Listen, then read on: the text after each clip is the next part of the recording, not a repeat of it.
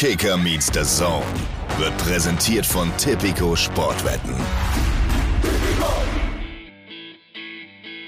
Kicker meets the Zone, der Fußball-Podcast mit Alex Schlüter und Benny Zander.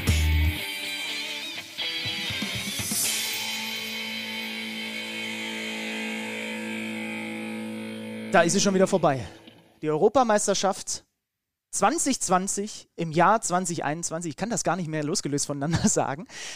Und wir wollen darüber sprechen. Herzlich willkommen zur allerletzten Ausgabe zu diesem EM-Turnier. Mein Name ist Benny Zander. Mir gegenüber sitzt Alexander Schlüter, der glaube ich erst seit zwei Stunden wach ist, weil er heute Nacht noch NBA Finals kommentiert hat. Einmal das und weil ich natürlich emotionalisiert von diesem Europameisterschaftsfinale gewesen bin und sowieso keinen Schlaf gefunden hätte. Schönen guten Tag in die Runde.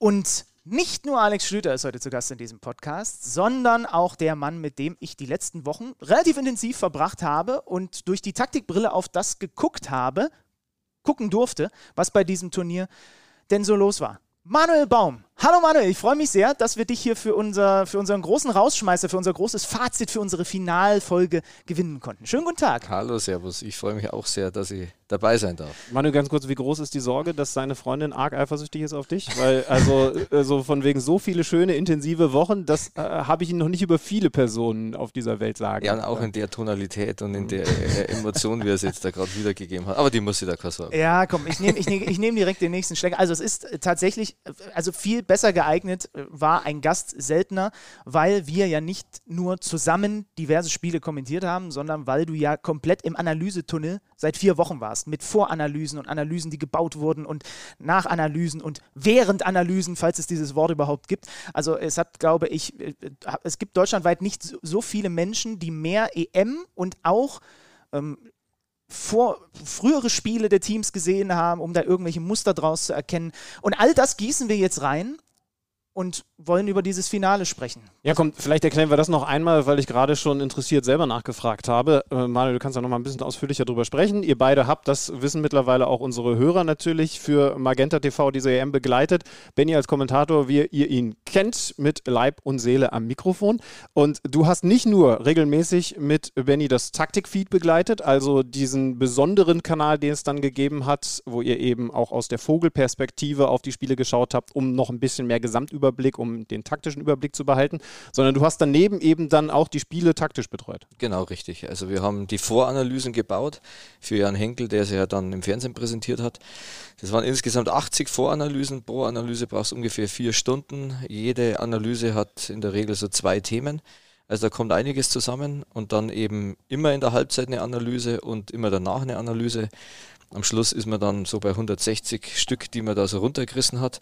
Ähm, ja, und ähm, ist natürlich schon interessant, weil es gibt ja so einen Spruch, ähm, auf dem Spielfeld sein und im Spiel sein ist ein Unterschied. Und eine M äh, EM anschauen und wirklich eine M EM dann zu analysieren, ist auch ein Riesenunterschied. Ähm, was man halt da so inhaltlich dann mitnehmen kann, was einem da so aufgefallen ist, weil äh, nur jetzt in Anführungszeichen das am Fernsehen zu sehen, aber tatsächlich in der Tiefe sich mit Film auseinanderzusetzen, das ist natürlich eine Fortbildung, die man da äh, genießen durfte in der Zeit. Ja, und hat, sie hat ja viel geboten, diese ja. Europameisterschaft. Und wir stauben jetzt das Wissen einfach noch, noch ab. So sind wir hier. Also alles, was in deinem Kopf an Analysen noch drin ist, bevor es dann für dich auch in die wohlverdienten freien Tage geht, das nehmen wir jetzt hier einfach nochmal mit. Und wie gesagt, ihr habt gestern ja das Finale ebenfalls in diesem Taktikfeed begleiten dürfen. Und äh, da bin ich mal gespannt, was euch aufgefallen ist und ob sich das dann mit meinen Notizen, die ich hier wie immer gemacht habe, komplett wieder. Ja, wir machen das jetzt ganz einfach, weil ich weiß ja schon, äh, was er gesagt hat zu diesem Spiel. Deswegen sitzen wir jetzt, und ihr müsst euch das wirklich vorstellen, liebe Hörer, Manuel und ich sitzen auf der einen Seite des Tisches und Stütti wie in so einem Bewerbungsgespräch auf der anderen. Und jetzt sind wir doch mal gespannt, feiner Herr Schlüter, was denn so deine Meinung zu diesem Finale gewesen ist und wo denn da so die Feinheiten lagen. Komm, schieß doch mal los, Junge. Ich äh, erwarte von dir, Manuel, dass äh, du im Laufe dieser, was werden wir so aufzeichnen, 60, 90 Minuten, dann äh, schon auch mal durchblicken lässt, wer von euch eigentlich den taktischen Überblick hatte und wer es mal wieder hingekriegt hat, sehr gut auszusehen neben den Leuten, die richtig Ahnung von Fußball haben. Komm, wir reden über das Finale, nachdem wir ja schon ausführlich über die Halbfinals gesprochen haben, von denen wir ja begeistert gewesen sind, haben wir ein Finale erlebt mit dem Gewinner Italien. Auch da spoilern wir natürlich wieder nichts, weil ihr das alle längst mitbekommen habt. Es gab hier auf der Leopoldstraße einen Autokorso, der tatsächlich verhindert hat, dass ich pünktlich zu meiner NBA-Übertragung kommen konnte. Also zumindest zur Vorbesprechung. Das ja. ist immerhin aber nochmal ein, ein, ein sinnvollerer Autokorso als der. Erinnere dich an die Folge, als ich zu dir gefahren bin und ich in den Autokorso nach einem 2 zu 2 gegen Ungarn von ein paar Deutschland-Fans reingeraten bin. Also das ist natürlich thematisch. Also was, was, was mir übrigens aufgefallen ist, bevor wir jetzt wirklich taktisch reingehen, äh, du hast ein Problem als nicht beteiligter Autofahrer in einem Autokorso. Ich war dann wirklich irgendwann nervös, weil ich ja hier zu meiner NBA-Übertragung im The Zone-Gebäude kommen musste. Was gar nichts bringt, ist, wenn die Leute da im Weg stehen und die Kreuzung zustellen, mit ihren Autos zu hupen. Was ich normalerweise instinktiv machen würde. Jetzt haut doch mal hier ab. Nee, du bist in dem Moment einfach einer von ihnen. Das ist so mein Problem gewesen. Die Italiener spielen in der klassischen Formation 4-3-3. Ich habe natürlich auch, weil mit Spinazzola mal wieder der Außenverteidiger gefehlt hat, keine große Überraschung gesehen. Habt ihr anderes erlebt? Bei den Italienern? Ja. Nee, das war so wie erwartet. Ne? Und äh, die- große Überraschung gab es dann auf der anderen Seite. Und da äh, haben wir auch vor der Sendung schon dermaßen viel drüber diskutiert mit noch zwei Analysekollegen von Manuel. Macht er das jetzt wirklich mit einer Fünferkette? Er hat ja Trippier für Saka reingebracht. Und dann wurde da diskutiert, macht das wirklich mit einer Fünferkette? Ist es situativ eine Viererkette? Er könnte es auch so spielen. Ich stand da nur daneben, da haben sich drei Fußballfreaks unterhalten und die haben da auf Zetteln rumgemalt, was das wie bedeuten könnte. Das war unglaublich spannend zu sehen. Und die Quintessenz war dann, es war auf dem Papier eine Fünferkette und gegen den Ball war es auch eine Fünferkette, aber wir haben es dann ja relativ früh schon in der ersten Halbzeit gesehen. Äh, Trippier hat ja trotzdem unglaublich hoch mitgeschoben und dann hat sich doch situativ immer mal wieder in so eine Viererkette, wie nennt sich das, gependelt? Die Pendel kann Ja, man sagen. okay, ja, ja. genau. Aber mal grundsätzlich, Manuel, warum Dreierkette von Southgate gegen diese Italiener? Ähm, also wenn man dann so ein bisschen die Statistiken noch dazu nimmt, ähm, sieht man ja bei den, bei den Italienern, dass sie die Mannschaft waren mit den meisten Konterabschlüssen. Das waren fast zwei pro Spiel. Und ähm, ja, so eine Grundordnung wirkt eher ähm, ein bisschen tiefer, ein bisschen verteidigender, ein bisschen abwartender. Und ich glaube, dadurch konnten sie halt das eine oder andere rausnehmen, der Italiener, eben diese Konterfähigkeit. Und man hat dann schon gesehen, vor allem in der ersten Halbzeit, sie hatten echt Probleme, diese kompakte Grundordnung der Engländer zu bespielen. Ähm, plus das Tor natürlich hat dazu geführt, dass die erste Halbzeit ganz klar in Richtung der Engländer ging. Ja, das ist natürlich das große Problem bei unserer Analyse.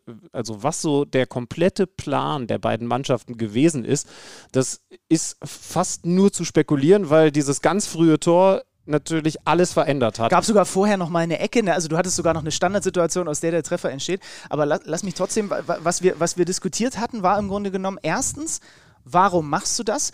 Erinner dich, wir haben vor dem oder nach dem Deutschlandspiel darüber gesprochen. Southgate hat es gegen Deutschland gemacht. Er hat es ansonsten im ganzen Turnier nicht gemacht mit dieser Dreier-Fünfer-Kette. Und davor hat er es in der Nations League zweimal gegen Belgien gemacht und ich glaube noch gegen Irland und Island. Aber zumindest gegen die dicken Brocken, die sie sonst im Turnier nicht hatten. Bis dahin. Sie hatten ja den viel leichteren Baum, um da durchzugehen bis ins Finale.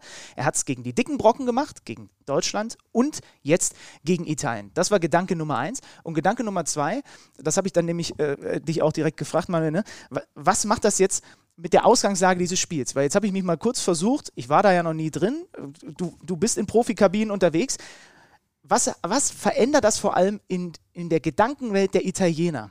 Und ich habe mich dann dazu hinreißen lassen zu sagen, okay, der Mancini muss die doch jetzt nur anpieksen. Der muss doch nur sagen, guck mal, die machen sich für uns in die Hosen. Die wechseln das System. Die haben einen Mann mehr da hinten drin. Die passen sich uns an. Wir spielen unser Ding durch und denen flattern jetzt schon die Nerven vor dem Spiel hat man gedacht, ist natürlich dann komplett anders in diesem Spiel gekommen. Aber das sind ja so Gedanken, die man dann mal anstellen kann. Ne? Wie, wie, wie nutzt vielleicht ein Trainer auch sowas? Weil das ist, kann ja auch eine Steilvorlage für dich als Coach sein. Nur wenn du dann die Geschichte des Turniers siehst und dann auch das Thema Anpassung gegen Deutschland äh, und dann eben, also da haben sie ja dann auch mit Fünferkette gespielt, die Engländer, ähm, ist es schon was, wo du dann ähm, als Italiener nicht so zwingend auffassen würdest, sagst, Mensch, die passen sie brutal an uns an und wir Brust raus, sondern also da steckt schon Plan dahinter. Ähm, das finde ich ganz interessant und auch aus Sicht der Engländer, ähm, dadurch, dass sie schon ein Erfolgserlebnis mit dieser Umstellung hatten, glaube ich, konnten sie mit einer ganz anderen Haltung in das Spiel gehen, obwohl sie angepasst haben. Äh, weil das ja dann schon was wieder ist und das ist ja was, was in dem, in dem Turnier eigentlich Wahnsinn war, vor allem in den Halbfinal und Finals. Die Top-Nationen haben Anpassungen betrieben. Ja. Und, und das ist ja eigentlich also ein Spiel ist nicht mehr stetig von äh, der ersten bis zur letzten Minute und das läuft immer gleich, sondern es wird unfassbar viel verändert durch Trainer, ähm, indem das die Statiksysteme verändern, durch Spieler, die dann Positionen anders interpretieren, weil sie vielleicht in ihrem Naturell etwas offensiver ausgerichtet sind. Also die Wirksamkeit von Taktik auf Leistung des Gegners war wirklich überdurchschnittlich, finde ich, in dem Turnier. Ja, ja. Ähm, und es gab, finde ich, nur eine Mannschaft, die ähm, da wirklich auch schwierig zu greifen war, und das waren die Spanier. Die waren extrem schwierig zu greifen aus Sicht der Defensive. Mhm. Aber selbst die haben sie gegen ähm, die Italiener in der Form angepasst, dass sie auf einmal mit einer falschen Neun gespielt haben. Ja, das sollte übrigens in diesem Finale auch noch ein großes Thema werden, da kommen wir später drauf Wobei zu sprechen. Wobei die Engländer ja eigentlich äh, klassisch wenn, wenn, wenn, mit Harry Kane als falscher Neuen spielen, also das ist ja fast gar nicht so richtig zu, zu, zu bezeichnen eigentlich, was das für eine Art Stürmer ist. Für den könnte man fast einen neuen, neuen Begriff irgendwie einführen. Ja, also falsche Neun, finde ich, würde dann bei ihm zu weit gehen. Ähm, aber natürlich ist er ein spielender Mittelstürmer. Ja, ähm, genau. Ja. Das passt, das, das trifft es ganz gut. Also, es, es aus der Ecke für die Italiener, ganz früh im Spiel, ähm, entsteht dann über Umwege ein Ball hinten raus von Shaw, eine wunderbare Verlagerung von Harry Kane, der da eben nicht vorne im Zentrum äh, ist, sondern sich fallen lässt, die Seite aufmacht auf Trippier, der ist auf der rechten Seite frei. Und dann können wir kurz drüber sprechen, was da passiert, warum der auch so gemütlich flanken kann. Denn da geht, ein, äh, da geht einem Trainer, glaube ich, das Herz auf. Er wird hinterlaufen. Der, der ihn eigentlich stellt, Emerson, muss auch so halb spekulieren, dass auf den hinterlaufenden Engländer durchgespielt wird Richtung Grundlinie. Geht nicht ganz auf den Flankengeber drauf. Trippier ist so rechts an der 16er Ecke. Und dann kommt Chiellini noch mit hin, ist aber ein bisschen spät dran. Deswegen gibt es keinen wirklichen Druck auf den Flankengeber. Und der kann im Grunde genommen gucken, gucken, gucken. Und Trippier schlägt ja auch nicht umsonst die ganzen äh, Standards. Der hat natürlich einen feinen rechten Fuß. Guckt und Shaw ist durchgelaufen. Und äh, im Grunde genommen verschiebt sich bei den Italienern alles nach draußen. Ähm, weil dann hinterlaufen, du musst noch mitgehen und so kann Shaw am langen Pfosten einlaufen und ist im Grunde genommen von gar keinem abgedeckt, kommt im Rücken reingelaufen, keiner hat ihn irgendwie so richtig auf der Rechnung, weil sie alles erstmal so nach drüben auf die Ballseite geschoben hatte. Trippier kann gucken, flankt den Ball genau maßgenau dahin, den muss Shaw dann auch erstmal so treffen, wie er ihn trifft, so halb Dropkick mit dem linken Fuß, zack rein, ganz frühe Führung für die Engländer. Ja, Manuel, ich habe versucht hier in diesem Podcast zu etablieren, dass wir erstmal über das Positive reden, bevor wir dann natürlich nochmal auf die Fehler der Italiener schauen. Mhm. Das ist das, was dieses System natürlich positiv bringt. Das kennen wir von der deutschen Nationalmannschaft, die hohen Außenverteidiger. Genau. Ähm, und wenn du dann noch die anderen Spieler dazu nimmst, die Offensiven der Engländer mit äh, Mount, Kane äh, und Sterling plus die hohen Außenverteidiger, kommt man auf fünf äh, Spieler, die vor der gegnerischen letzten Abwehrreihe, also vor der Viererkette stehen. Und wenn man jetzt das gedanklich und äh, ein bisschen zu Ende spinnt und man stellt sich vor, okay, es passieren Spielverlagerungen wie vor dem Tor, dann wären es natürlich extrem lange Wege, vor allem für die, für die Außenverteidiger, weil sie dann immer pendeln müssen zwischen äh, Sterling beispielsweise und dann dem hohen Trippier. Ähm, und wenn dann noch einer hinterläuft, äh, dann wird es ganz kompliziert, weil dann kommt sogar noch ein sechster Spieler in die Ebene dazu. Und so spielen die da extrem mit Spielerzahlverhältnissen, die aber wirklich im ersten Schritt mal durch die Grundordnung einfach vorgegeben sind. Ja, Viererkette gegen mindestens fünf auf der letzten Linie. Ja. Die Portugiesen rechnen heute noch nach, was da genau. eigentlich der Fehler das ist. Das haben wir gesagt. Wir haben das, wir haben das dann während der ersten Halbzeit gesagt. Ne, es hat mich auch total daran erinnert, wie die Deutschen gegen Portugal das immer wieder ausgenutzt haben. Mit ihren fünf, bei uns waren es dann Kimmich und Gosens, die vorne die drei unterstützt haben und die Portugiesen hatten ihre Viererkette. Ist ein Tor, das hätten wir genauso erzielen können gegen, ja, genau. gegen Portugal, ne? mit, ja. mit Gosens dann am Ende dieser Kette und vorbereitet von rechts von, von Kimmich. Ich fand den Lauf von Kane zusätzlich interessant, der mit einem sehr guten Timing in die äh, gefährliche Zone reingegangen ist. Natürlich, und dann kommen wir jetzt auch zu den Fehlern der Italiener, gerade die taktisch so gut geschulten Italiener dürfen dieses Gegentor natürlich so nicht fangen. Überrumpelt, aber, so früh ja, im Spiel, ausgerechnet die. Aber ein, ein Kane hat interessanterweise ein, ein Timing bei diesem aggressiven Lauf in Richtung 5-Meter-Raum, dass die Italiener ihn ernst nehmen müssen, geht gar nicht anders. Das ist, äh, das ist eben einer, den du da logischerweise verteidigen musst. Und Rechtsverteidiger Di Lorenzo, du merkst es total, macht den Schritt zu ihm hin. Und das ist fatal, weil er diesen hohen Außenverteidiger auf der anderen Seite Sean nicht auf der Rechnung hat. Trippier bedient den natürlich auch super. Aber ist es grundsätzlich das größte Problem bei der Aktion aus italienischer Sicht, dass sie sehr aggressiv also nee, das ist das falsche Wort, dass sie sehr stark auf die Ballseite verschieben, ohne aber so richtig Druck auf den Flankengeber zu machen. Ähm, nochmal ganz kurz zu Kane, weil ähm, der ist ja auch der, der das Tor mit initiiert. Indem dass er die Spielverlagerung macht. Und das war in der, Hel in der Hälfte, in der eigenen Hälfte. Und dann hat er es oft normalerweise in dem Turnier selten geschafft, wenn dann mhm. äh, außen mit Tempo die Durchgang sind, dass er es in die Box reingeschafft mhm. hat. Da hat er es geschafft, ja. Und da hat er es geschafft. Ja. Und äh, dann kommt der zweite Punkt dazu, der wirklich dann schwierig ist für eine Verteidigung. Ein Spieler, der sich in der Ausgangssituation auf einer anderen Ebene befindet, sprich auf eigentlich der Ebene, wo er verlagert, wo der Sechser für ihn verantwortlich ist, wechselt auf einmal in die Ebene der Innenverteidiger. Mhm. Und in dem Moment, wo die Verlagerung ist, ist er gedanklich nicht im Kopf der Innenverteidiger. Und jetzt kommt er auf einmal. Und dann geht's los. Übergabe, Übernahmeprobleme. Dann äh, das Thema Bezugspunkte hat man ja sehr, sehr häufig. Ähm, das ist so ein klassisches Problem im Fußball, dass der Innenverteidiger logischerweise ballorientiert immer Richtung Ball schaut.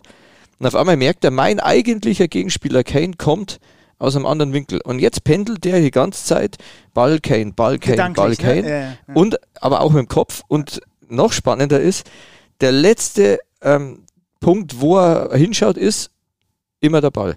Und wenn Kane ihn in dem vorletzten Moment, wo er nochmal einen Kane sucht, ihn einen Laufweg anbietet, den er dann aber kurz abbricht, dann wird es brutal schwierig. Und ähm, das ist schwierig für die Innenverteidiger dann gewesen, das zu verteidigen. Und ähm, ich würde eher das, wie du gerade schon gesagt hast, positiv sehen, was die Engländer gemacht haben, weil die, die Italiener konnten fast gar nicht. Doppelsituation am Flügel, 2 gegen 1 gegen Emerson. Wer hilft ihm? Ja, ein Innenverteidiger. Durch das Rausschieben des Innenverteidigers müssen die anderen zwei im Zentrum weiterschieben. Ähm, und dann wird es irgendwo auch logisch, dass dann der lange Pfosten aufgeht. Interessant ist, durch diesen Pass, also Shaw, der das ja selber mit einleitet, mit seinem Ball hinten raus, ist Verratti zum Beispiel, ich habe nochmal drauf geachtet, ist überspielt. Das heißt, der kann auch nicht mehr als einer der zentralen Mittelfeldspieler mit unterstützen, weil der ist wirklich noch an der Mittellinie als gefühlt, als dieses Tor fällt. Der fällt raus. Sterling, müssen wir auch noch erwähnen, hat nämlich auch einen guten Laufweg noch in den 16er mit reingemacht, hat dann, glaube ich, Bonucci gebunden oder so. Also der musste sich mit dem beschäftigen. Mhm. So, und hat so hat jeder irgendwie was zu tun gehabt. Und dann einfach sind wir wieder bei Spielerzahlenverhältnis. Am langen Pfosten kommt Sean, keiner läuft mit ihm mit. Zack, bumm. Du, du hast ja recht. Das ist wirklich richtig gut von den Engländern gemacht. Das ist mal wieder so eine Phase gewesen. Sie hatten es davor im Spiel gegen Dänemark. Ich erinnere mich, gegen Kroatien war das auch so, wo sie richtig mit Feuer auch rauskamen. Und äh, da, da, da, geht der Plan natürlich optimal auf. Also ganz im Ernst, wenn du nach zwei Minuten in einem EM-Finale in Führung gehst, viel besser geht es ja nicht. Ich finde, dass es nur einen Spieler hätte äh, gegeben, der Italiener, der das Tor verhindern hätte können. Aber das liegt dann ein bisschen an der Grundordnung, dass es für den extrem schwierig wird. Und das wäre der Sechser gewesen. Mhm. Weil der, weil, wenn man sich vorstellt, Chiellini schiebt nach außen, wo steht er denn dann meistens? Hinter seinem Außenverteidiger. Ja, und aber der Trippier kippt ja so ein bisschen nach innen ab, dass er flanken kann. Und meistens hast du dann einen Sechser, der aus dem Zentrum kommt und genau dann zum Doppeln rausgeht. Nur mit dieser einfach Sechs, die ja am Anfang auf der anderen Seite stand, der schafft es läuferisch gar nicht darüber. Ähm, deswegen nochmal tolle Aktion der Engländer und unfassbar schwierig dann auch einfach zu verteidigen. Ja. Und du hast es kurz angedeutet, die Abnahme von Luke Shaw, Boah. also den muss man auch erstmal so treffen. Beste Grüße an José Mourinho. Faul, übergewichtig, nicht den höchsten IQ, hat er gesagt über ihn. Öffentlich hat er sich an ihm abgearbeitet und äh, ja, der haut dann das 1-0 rein. Perfekter Start für die Engländer und generell hat das dann befeuert eine sehr gute erste halbe Stunde der Engländer, muss man wirklich sagen. Da kamen die Italiener, wir haben uns dazu hinreißen lassen zu sagen, das ist bislang in diesem Turnier nur den Spaniern gelungen. Dass die Engländer, dass, dass die Engländer es schaffen, dass die Italiener nicht zur Entfaltung kommen. Mhm. Dass sie dann auch so ein bisschen genervt wurden plötzlich. So dieser Team Spirit, den wir ja im Turnier immer wieder auch herausgehoben haben. Ne? Dann war Insigne mal sauer auf Immobile, dann hat mal das nicht funktioniert, dann gab es da ein Missverständnis. Die erste halbe Stunde von England, Chapeau, muss man sagen. Und da ist dann der Plan von Southgate auch aufgegangen, auch mit Trippier da draußen. Sie haben nicht viel weitere große Chancen sich herausgearbeitet, aber sie haben haben den Italienern in dem Moment in den ersten 30 Minuten ihre Stärken genommen, haben richtig, richtig gut gespielt. Ein Torschuss erste Halbzeit. Genau, ja. ja. Aber da kommen wir dann ja zu dem nächsten Thema. Das finde ich schon wichtig, wenn wir über die Grundordnung bei einer Mannschaft wie England reden. Southgate entscheidet sich für die Fünferkette. Wir haben alleine jetzt, wenn es um die Vorwärtsbewegung geht, bei diesem Tor gesehen, was große Vorteile sind mit diesen Außenverteidigern, die wir aus der DFB 11 dann eben auch kennenlernen durften. Aber du hast ja bei so einem System dann mit hergebracht auch immer Schwächen. Ansonsten würden alle dieses System spielen. Und zwar in jedem Spiel gegen jeden Gegner. Wo hast du die bei dieser Aufstellung? Das ist ja eher in den zentralen Räumen, in den Zwischenräumen. Und ich finde, das ist Italien erstaunlich schwach gelungen, ja. wenig gelungen in dieser ersten Halbzeit. Gerade auf diese Zehnerebene zu kommen, das ist eigentlich eine Qualität gewesen. Wir kommen dann auf die zweite Halbzeit zu sprechen, mhm. wo es mit einer Umstellung funktioniert hat. Jorginho, du hast gerade den Sechser angesprochen, der hat schon im Spielaufbau, äh, niemand dirigiert so viel wie Jorginho im Weltfußball im Moment, die beiden neben sich, also Verratti und den relativ schwachen Barella, immer wieder versucht so zu positionieren, dass zumindest mal im Spielaufbau Räume besetzt wurden, also Zwischenräume. Ne? Der hat sehr, relativ zentral gespielt, wenn beispielsweise Bonucci oder Chiellini den Ball hatten, dann hat England äh, die Jungs mit den entsprechenden Offensivleuten angelaufen. Und er hat Barella und Verratti mehrfach, während der Ball im Spiel war, gesagt, du kommst hier ran, weil dann ist hier dieser Raum, also quasi, quasi halb links von den drei Engländern, die dann angelaufen haben, du kommst hier ran. Er selber war gar nicht anspielbar. Aber auch das hat Italien so nicht hingekriegt, wie sie das über das komplette Turnier eigentlich immer gelöst haben. Und wie gesagt, eine Ebene weiter vorne waren noch viel weniger. Und dann kam noch dazu, was ungewohnt war aus italienischer Sicht in diesen ersten 30 Minuten oder generell fast in der kompletten ersten Halbzeit, viele technische Fehler von der Mannschaft viele falsche Entscheidungen im letzten Drittel, eine Ballannahme, die unsauber war, ein Pass, der in den Rücken gespielt war. Also das hat alles, diese Rädchen haben nicht so ineinander gegriffen. Auch das haben wir im Turnier vorher selten so von ihnen gehabt. Was hatten sie in der ersten Halbzeit? Sie hatten das Ding von Chiesa, der sich einmal da durchtankt, obwohl Declan Rice wirklich alles versucht, ihn irgendwie zu faulen.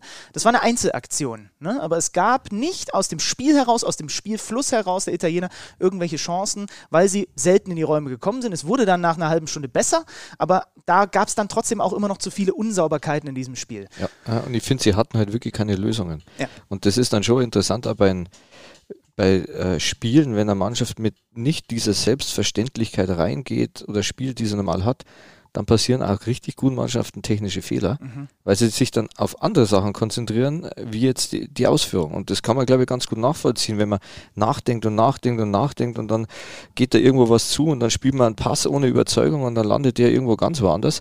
Ähm, und das haben die, Engl äh, die Italiener wirklich in der ersten Halbzeit nicht hinbekommen, ähm, die Räume zu finden, die äh, Spielerzahlenverhältnisse so auszuspielen. Jetzt, wenn man Rice und Phillips nimmt, das sind zwei, äh, gegen Jorginho, Barella und Verratti, das sind drei. Mhm. Wie schaffen die Italiener das, dieses 2 gegen 3 auszuspielen? Und auch das haben wir ja äh, dann mal kurz herausgestellt.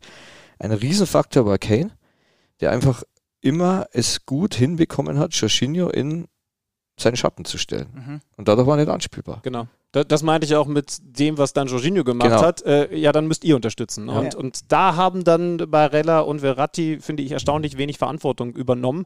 Äh, also du hast nicht das Gefühl gehabt, okay, hier, ich bin die Lösung. Spiel, spiel mich an, um dann eben diese eine Ebene weiterzukommen, um überhaupt mal in diesen gefährlichen Raum zu kommen, weil auch ein Insigne und Immobile sowieso natürlich dann echt abgeschnitten waren.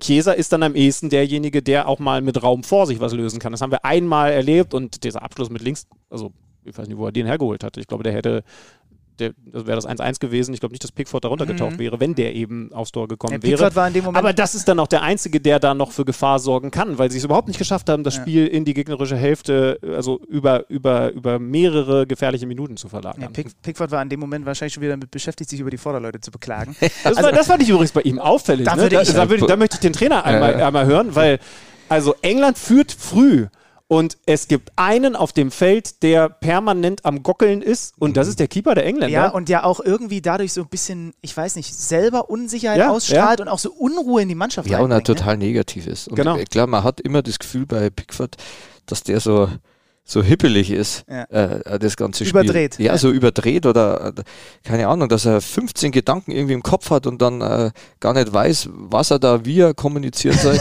und er hat halt äh, unfassbare Körpersprache, die ja wirklich Wirkung hat. Ja. Ähm, klar, weiß ihn dann als Mitspieler schon zu nehmen, aber irgendwann nervt's. Ähm, aber als Gegner, wenn du siehst, der Torwart äh, hampelt da so rum, dann denkst du, ah ja, so stabil werden die jetzt nicht sein, wenn der da äh, so rumschreit die ganze Zeit. Ich fand's enorm auffällig. Krass, Gerade ne? natürlich, weil es für die Engländer ja eigentlich gut gelaufen ist und auf dem Platz, also Rice, äh, ihr werdet es ausführlich besprochen haben, wie die das in der Mitte zugearbeitet haben. Die beiden, Beeindruckend. Die beiden Gäule da, ne? Ja, also und, Rice und, und, und, Phillips. Und dann ja. im richtigen Moment auch mal von der Dreierkette einer mit nach vorne, um Insigne oder wen auch immer da dann eben äh, durchzudecken. Also alles gut, nur der Pickford hat permanent rumgeschrien. Ich hatte wirklich das Gefühl, der hatte auch Situationen in der, in der Anfangsphase, dass er quasi geschrien hat. Ich habe jetzt seine Wörter nicht verstanden, aber jetzt und, und seid voll da und wacht auf und, und um ihn herum waren alle völlig wach, weil dieses Stadion Ja, ja. getobt hat. Er musste das irgendwie rauslassen. Hättest du dir den zum Beispiel in der Halbzeitpause als Trainer zur Seite Aber das genommen? war ja im ganzen Turnier schon so, ne, bei ihm. Also er, Aber gestern fand ich es Also brutal gestern fand ich's extrem. krass. Wa- Wahrscheinlich hat es was mit der äh, in Wembley Ja, äh, Druck. EM-Finale äh, und wir müssen das Ding jetzt reißen und dann überpaced man halt teilweise.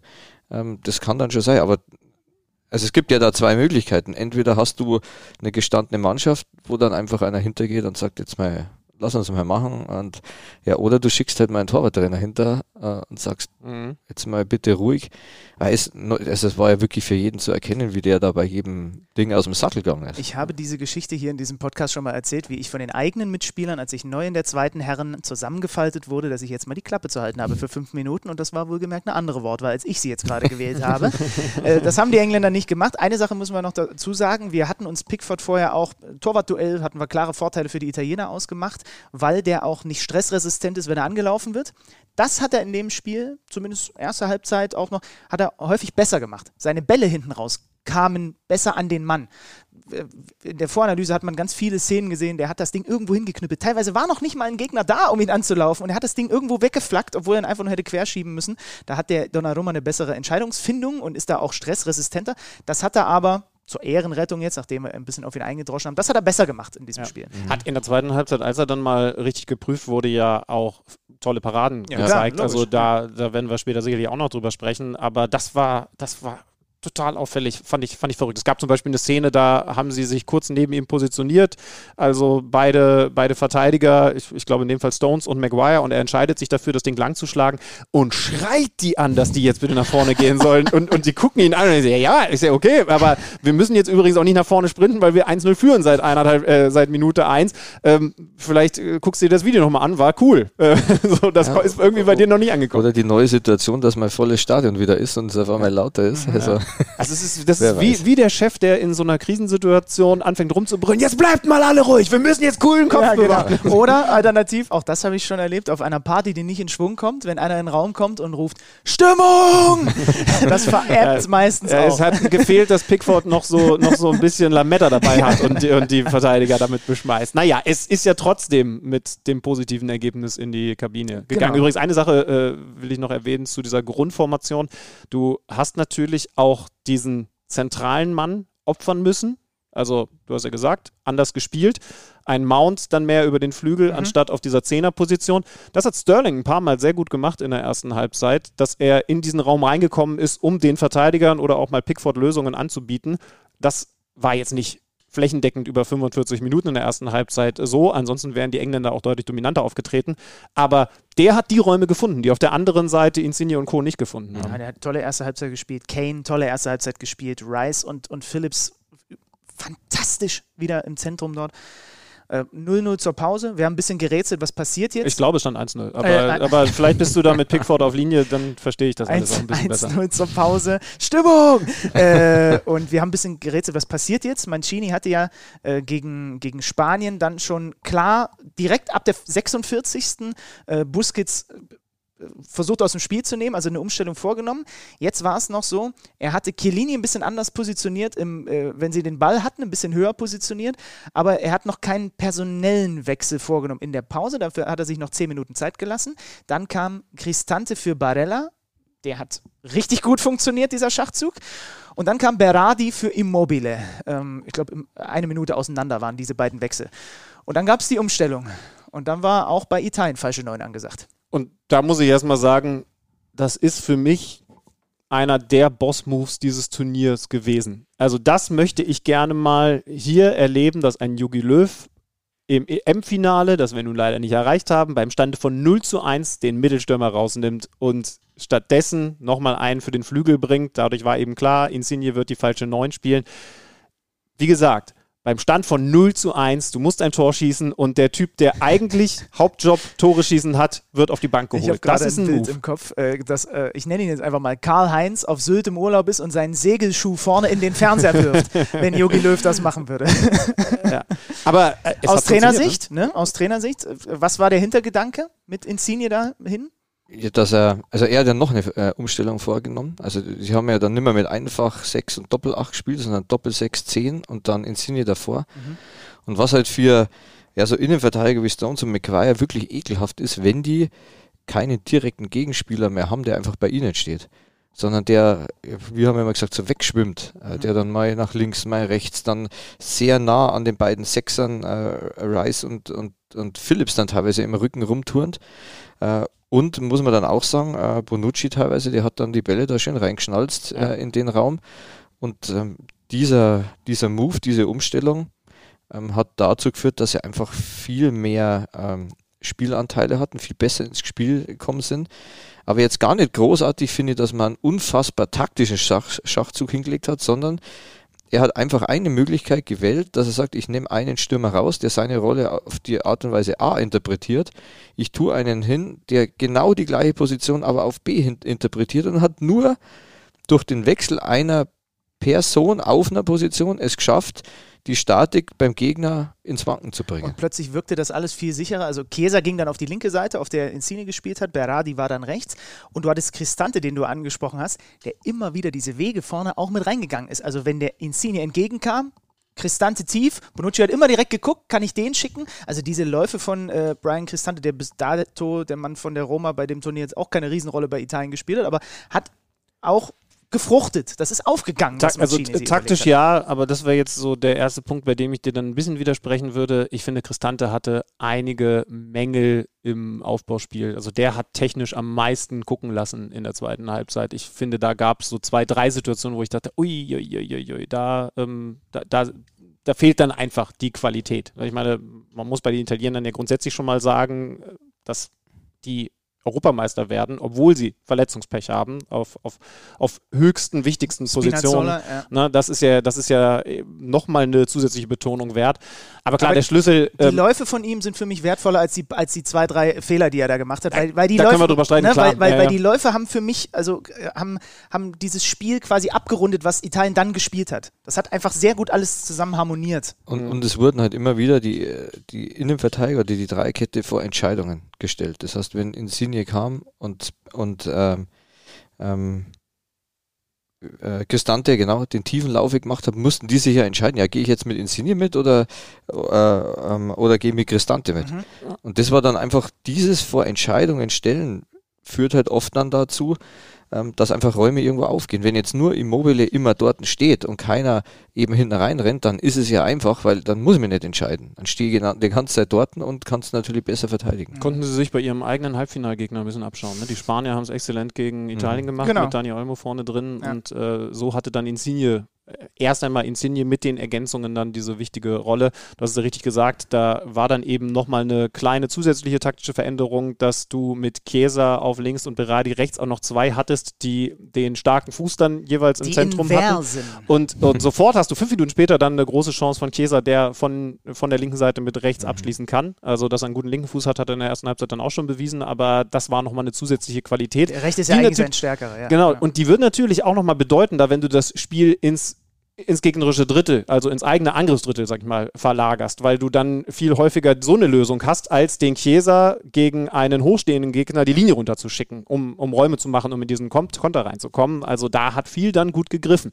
Wir müssen ehrlich sagen, das hat jetzt nicht dazu geführt, dass sie dann in der Halbzeit aus solchen Situationen fünf Tore erzielen, aber das Spiel, da bin ich voll bei dem Manuel, das, das ist in dem Moment mit dieser einen Veränderung der Stürmer interpretiert seinen Job jetzt anders gekippt. Na, es war dann nicht mehr ein englisches Spiel, war dann ein italienisches Spiel. Es gab auch wenig Entlastung dann für die Engländer. Irgendwann war auch Harry Kane äh, dann quasi raus aus dem Spiel, beziehungsweise er war nicht mehr so involviert, so dominant, wie er das über, über sagen wir mal, bis zur 60. vielleicht gewesen ist, wo er irgendwie immer anspielbar war, wo er immer die richtige Entscheidung getroffen hat, wo er jeden Ball festgemacht hat, weil dann auch er als Faktor erstmal raus war, weil die Italiener hatten den Ballbesitz.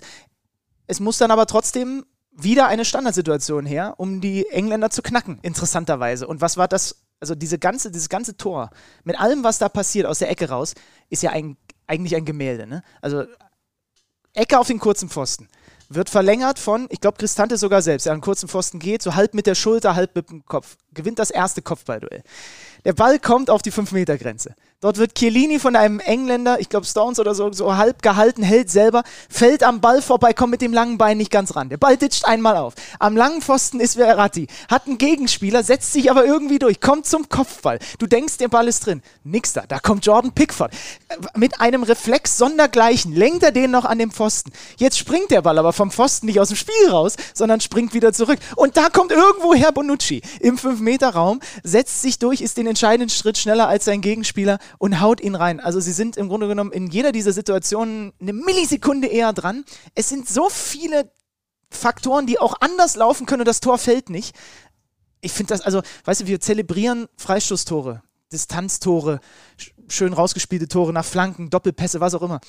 Das ist so ein geiles Tor gewesen, wenn ich es jetzt nochmal so nachschildere, weil da so viel passiert. 1-1 äh, Leonardo Bonucci im 109. Länderspiel. Wobei es ja sogar auch noch eine taktische Variante drin hatte, England in der Manndeckung und äh, es gab vorher sogar noch eine kleine Blockbewegung. Die hat jetzt nicht zu 100 Prozent hängenbleibend funktioniert, aber dass da vorne dieser Kopfball überhaupt dann äh, so abgegeben werden konnte, hat auch damit zu tun gehabt. Also und, es war viel drin. Und du hast gesagt, diese Varianten, wenn sie vom Timing her passen, Flanke und Laufweg, sind für die Verteidigung immer Alarmstufe rot, wenn die Dinger gut auf den kurzen Pfosten kommen. Mhm. Ja. Also es passiert ein, eine Sache, die total interessant ist.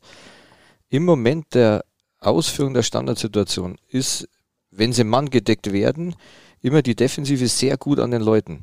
Und mit dem ersten Kontakt in diesem 16er verlieren alle ihre Männer. Ja. Das ist ganz komisch. Weil dann schließen sie irgendwie gedanklich ab und ähm, ja, jetzt schauen auch vielleicht die Situation zu Ende. Was und, passiert und jetzt? was passiert denn dann? Äh, und mit dem zweiten Ball ist eigentlich die Offensive fast sogar noch mehr im Vorteil wie, äh, wie, wie, die, wie, wie beim ersten Kontakt, mhm. wenn du vor allem auch Spieler hast, die aufgrund ihrer Erfahrung, ich drücke es jetzt mal so aus, dieses Chaos etwas mehr beherrschen können wie junge Spieler. Mhm. Ähm, also das klar ist es viel, viel Zufall. Aber ich bin mir sicher, dass so ein Chiellini und Bonucci unbewusst ein ganz anderes Näschen noch für so Situationen haben wie jetzt junge Spieler, die einfach so Situationen noch nicht in der Häufigkeit und in diesen Stresssituationen erlebt haben wie einfach ältere Spieler.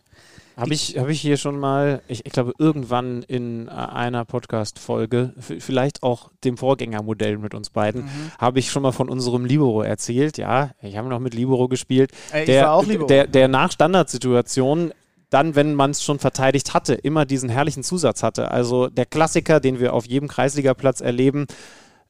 Ecke wird verteidigt von der Mannschaft, die in Manndeckung spielt. Der Ball wird erst einmal so 25 Meter vors Tor geschlagen oder von mir aus auch 35 Meter rausgeschlagen und dann kommt dieses Rausrücken, Rausrücken und, und er hat immer hinterher gerufen, aber bei den Leuten bleiben. und Schöne das ist Ansage. natürlich das Problem, wenn du in der Manndeckung bist, weil der Stürmer natürlich, der jetzt vielleicht gerade hinten den Verati ja. verteidigt hat, auch immer erstmal den Gedanken hat, ja, und dann laufe ich doch jetzt direkt wieder auf meine alte Position. Ja ein bisschen früher sogar hast du das, wenn so eine Verlängerung kommt. Es ist jetzt nicht so, dass da am zweiten Pfosten der Offensivmann, der Verratti Mann deckt, ich weiß gar nicht, wer es gewesen ist, schon gedacht hat, alles klar, ich kann hier weg. Nee, das jetzt nicht, aber du bist natürlich nicht so da, wie wenn du den Raum verteidigst mhm. in dieser ganz festen Zuordnung. Also ja. der, der zweite Ball ist äh, wahrscheinlich wirklich schwieriger zu verteidigen für Manndeckung. Und was da auch noch interessant ist, bei einer Ecke, wenn du dein Tor verteidigst, stehst du ja so klar näher Richtung Tor, aber der Gegner steht etwas vor dir also Richtung Eck, Ecke raus. Und wenn der Ball an dir vorbeigeht, dann Bist ändern sich die Innenbahnen. Nach, ja, weil du, ja. weil du dann, du musst dich ja mit dem Ball mitdrehen und hast auf einmal die Außenbahn. Mhm. Ja. Und, und auch das ist, äh, das gibt halt einfach das Spiel her, ähm, dass dann genau das passiert. Und ähm, ja, da gibt es, äh, man hat es ja bei den Dänen jetzt auch gesehen, bei der Europameisterschaft, wirklich welche, die sich intensiv mit diesen Themen Standards auseinandersetzen und die dann versuchen, in dieses Chaos einfach Struktur reinzukriegen. Die Kehrseite von diesen Dingern auf dem kurzen Pfosten sind die Varianten, wo jeder Fan im Stadion äh, sich die Seele aus dem Leib schreit, wenn das Ding nämlich zu flach getreten wird und einfach verteidigt werden kann. Und weil du es gerade ansprichst, das hast du auch in einer Übertragung gesagt, diese Transition würden wir das in, in, in, in Amiland nennen. Also diese, diese Übergangsphase. Sollbruchstelle. Ja, genau, ne? Dieses, diese Übergangsphase von Standardverteidigen, Ball wird geklärt und jetzt sagen wir mal, wir gehen jetzt mal kurz weg vom Spiel. Zweiter Ball, zweite Welle, irgendwie Flanke aus dem Halbfeld oder so. Mhm. Ja. Das hast du Sollbruchstelle genannt, wo die, wo die Zuständigkeiten einfach nicht klar sind, ne? Ja, so der Übergang von Standard in, in normales Spiel. Ja. Das ist wirklich so diese, ähm, ist wirklich eine Schwierigkeit. Aber jetzt nicht nur bei der Standardsituation, sondern bei allen Umschaltmomenten. Wenn ich sage, okay, ich habe Spielaufbau und auf einmal habe ich einen Ballverlust. Genau, und in dieser Situation ist es einfach am schwierigsten. Und ähm, gerade bei äh, Ecken oder bei Standards defensiv, wenn man sich vorstellt, ich hole einen Kane, der hinten eine zentrale Rolle in der Verteidigung nimmt und der eben genau in diesem Übergang nicht stabil ist. Was macht denn der dann, wenn der Ball geklärt ist? Der wird wie von einem Magneten angezogen auf seine Neuner-Position gezogen. Und dann fehlt dir der auf einer Position, wo, du, wo man sagt, hä? Ja, da musste doch eigentlich einer stehen. Und das ist dann ganz spannend äh, äh zu beobachten. Das ist der Moment, wo unser Libero jedes genau, Mal gerufen hat, aber bei den Leuten bleiben. Und alle, die jetzt zuhören, werden immer, wenn in Zukunft hoffentlich dann der Ball wieder regelmäßiger rollt auf den Amateurplätzen und dieser Ruf kommt, rausrücken, werden die Ergänzung im Kopf haben, aber bei den Leuten bleiben. ich habe das, hab das nie gerufen als, als Libero. Das, das, deswegen haben sie mich wahrscheinlich dann irgendwann wieder nach vorne geschoben. Ja. Weil, weil wir uns zu viele Tore da gefangen haben. Also 1-1, 67. Minute. Ähm, es gab dann, dann kam Saka für Trippier bei, bei den Engländern. Äh, Henderson kam noch für, für Rice, den müssen wir wirklich nochmal rausstellen, also Declan Rice. Mhm. Ich glaube, also der eine oder andere hat kritisiert, dass, dass es diesen Wechsel so gab, weil der so gut gespielt hat, aber ich glaube, der war wieder, der war klinisch ja. tot.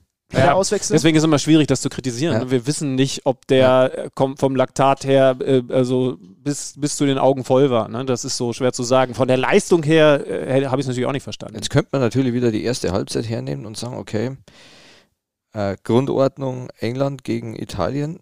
Die zwei Sechser mussten drei zulaufen.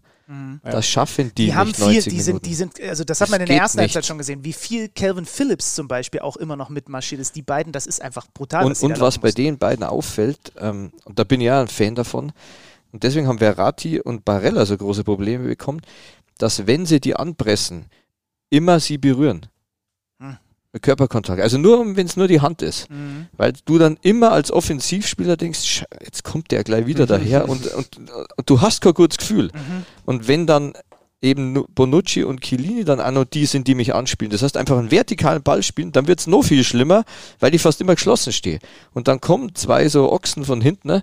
Äh, und du hörst sie schon atmen und dann wird es natürlich ganz schwierig. Gerade nach dem dritten Mal, äh, selbst wenn er dann vielleicht mal nicht kommt, du erwartest ihn ja sofort, ne? Selbst wenn Calvin Phillips vielleicht mal einmal kurz äh, durchatmet, wenn er es dreimal gemacht hat und du hast dreimal von ihm so ein bisschen Arm hinten dran genau. gehabt, einmal hat er dir den Ball abgenommen, einmal hat er ihn ja. zur, zur ja, Du bietest die gar nicht mehr an, weil ja, du sagst, boah, nee, also, hm, dann bitte woanders. Ich finde es ein super Punkt, weil du willst ja nicht sagen, den mal auf die Socken geben. Nee, nee, nee, ne? Das ist diese alte Fußballersprache. Nee, einfach nur zeigen, dass du da bist. Und da reicht ja wirklich nur diese Handberührung, weil das speicherst du als, als Mittelfeldspieler ab, dass du weißt, okay, der ist, der ist, der ist hier. Und du bist eher, du bist eher überrascht, wenn er dann mal nicht da ist, weil, ja. weil die so präsent dann Total. da sind. Ja. Also ich suche mir da wirklich in den Spielen immer die Spieler raus, die da keinen Bock drauf haben.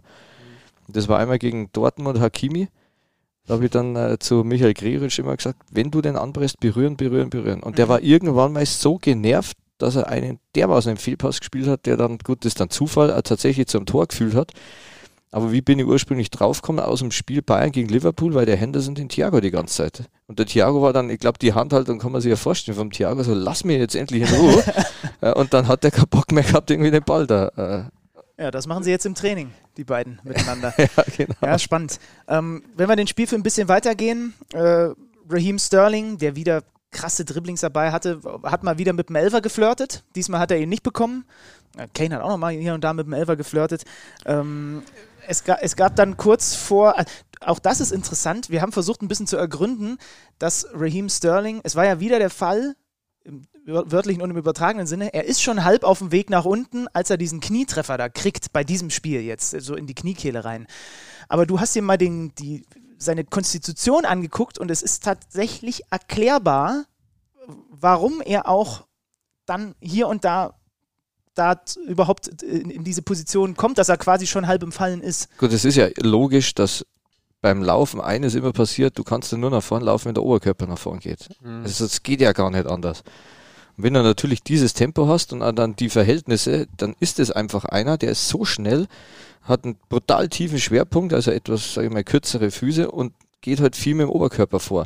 Und dadurch ist einfach bei ihm wahrscheinlich in Verbindung mit dem Tempo bei Berührungen, wo vielleicht andere einfach stehen bleiben, die Wahrscheinlichkeit größer, dass er runtergeht. Ich finde schon, dass er sich das aber trotzdem zunutze macht, Ja, vor ja. allem, weil er dann unten immer das Bein so ausfährt nach links und rechts, dass er halt so wie den Kontakt eigentlich nur sucht, um dann nur einen Foul zu ziehen. Nur glaube ich wirklich, ist Sterling einer, der braucht wenig Kontakt, um aus seinem Laufrhythmus, um auf sein, aus seinem Tempo rauszukommen. Weißt du, welcher deiner ehemaligen Weggefährten, ein, ein Spieler, der mittlerweile auch eine tolle Karriere hingelegt hat, den Spitznamen Ente hat? Mhm. Kevin Volland. Und ich finde, Sterling äh, könnte Duck auch verpasst bekommen, Mhm. alleine von der Art, wie er läuft, weil er auch diesen Hintern raus hat. Warum? Ja, Weil es ja. quasi das Ausgleichende ist, weil der Genau. Oberkörper immer sehr weit vorne ist. Ja. Ähm, Kevin hat gemeint, dass es auch damit zu tun hat, dass er ganz, ganz gut muskulös, muskulös am Pop ist. Ich glaube, so, Ja, so hat er es ausgedrückt, Ähm, ja. Ich weiß nicht, ob du ihm den Spitznamen verpasst hast. Offensichtlich nicht. Es gab den Elfer nicht. Äh, da ein kurzer Seiteneinschub. Björn Kolpers hat generell ein tolles Finale geleitet. Ja. Der äh, Niederländer. Das war, war sein letztes. Äh, äh, 48 hat so eine Sondergenehmigung gehabt. Äh, er hat sowieso, man hat auch gemerkt, er hat einfach vorher schon mal ein paar Finals geleitet. Ähm, und er hat an, dann auch hier, hier und da an der einen oder anderen Stelle laufen lassen. Einmal konnte er nicht laufen lassen, als nämlich Kelini Saka nicht laufen lassen wollte und ihn da wirklich hinten dermaßen am Schlawittchen gepackt hat und gelb an der Mittellinie. Da gibt es schon die tollsten Memes auf Twitter, was ich dazu gesehen habe. Ja, also äh, es geht am Ende mit dem 1-1 in die Verlängerung und geht dann mit dem 1-1 auch ins Elfmeterschießen. Eine kurze Frage, weil so wahrgenommen haben, werdet ihr es auf jeden Fall. Warum ist dieses Spiel dann, so klar muss man es ja sagen, verflacht? Weil England auch umgestellt hat ähm, auf Viererkette. Ähm, dann haben sie am Anfang eben mit einer 6 und zwei Achter gespielt.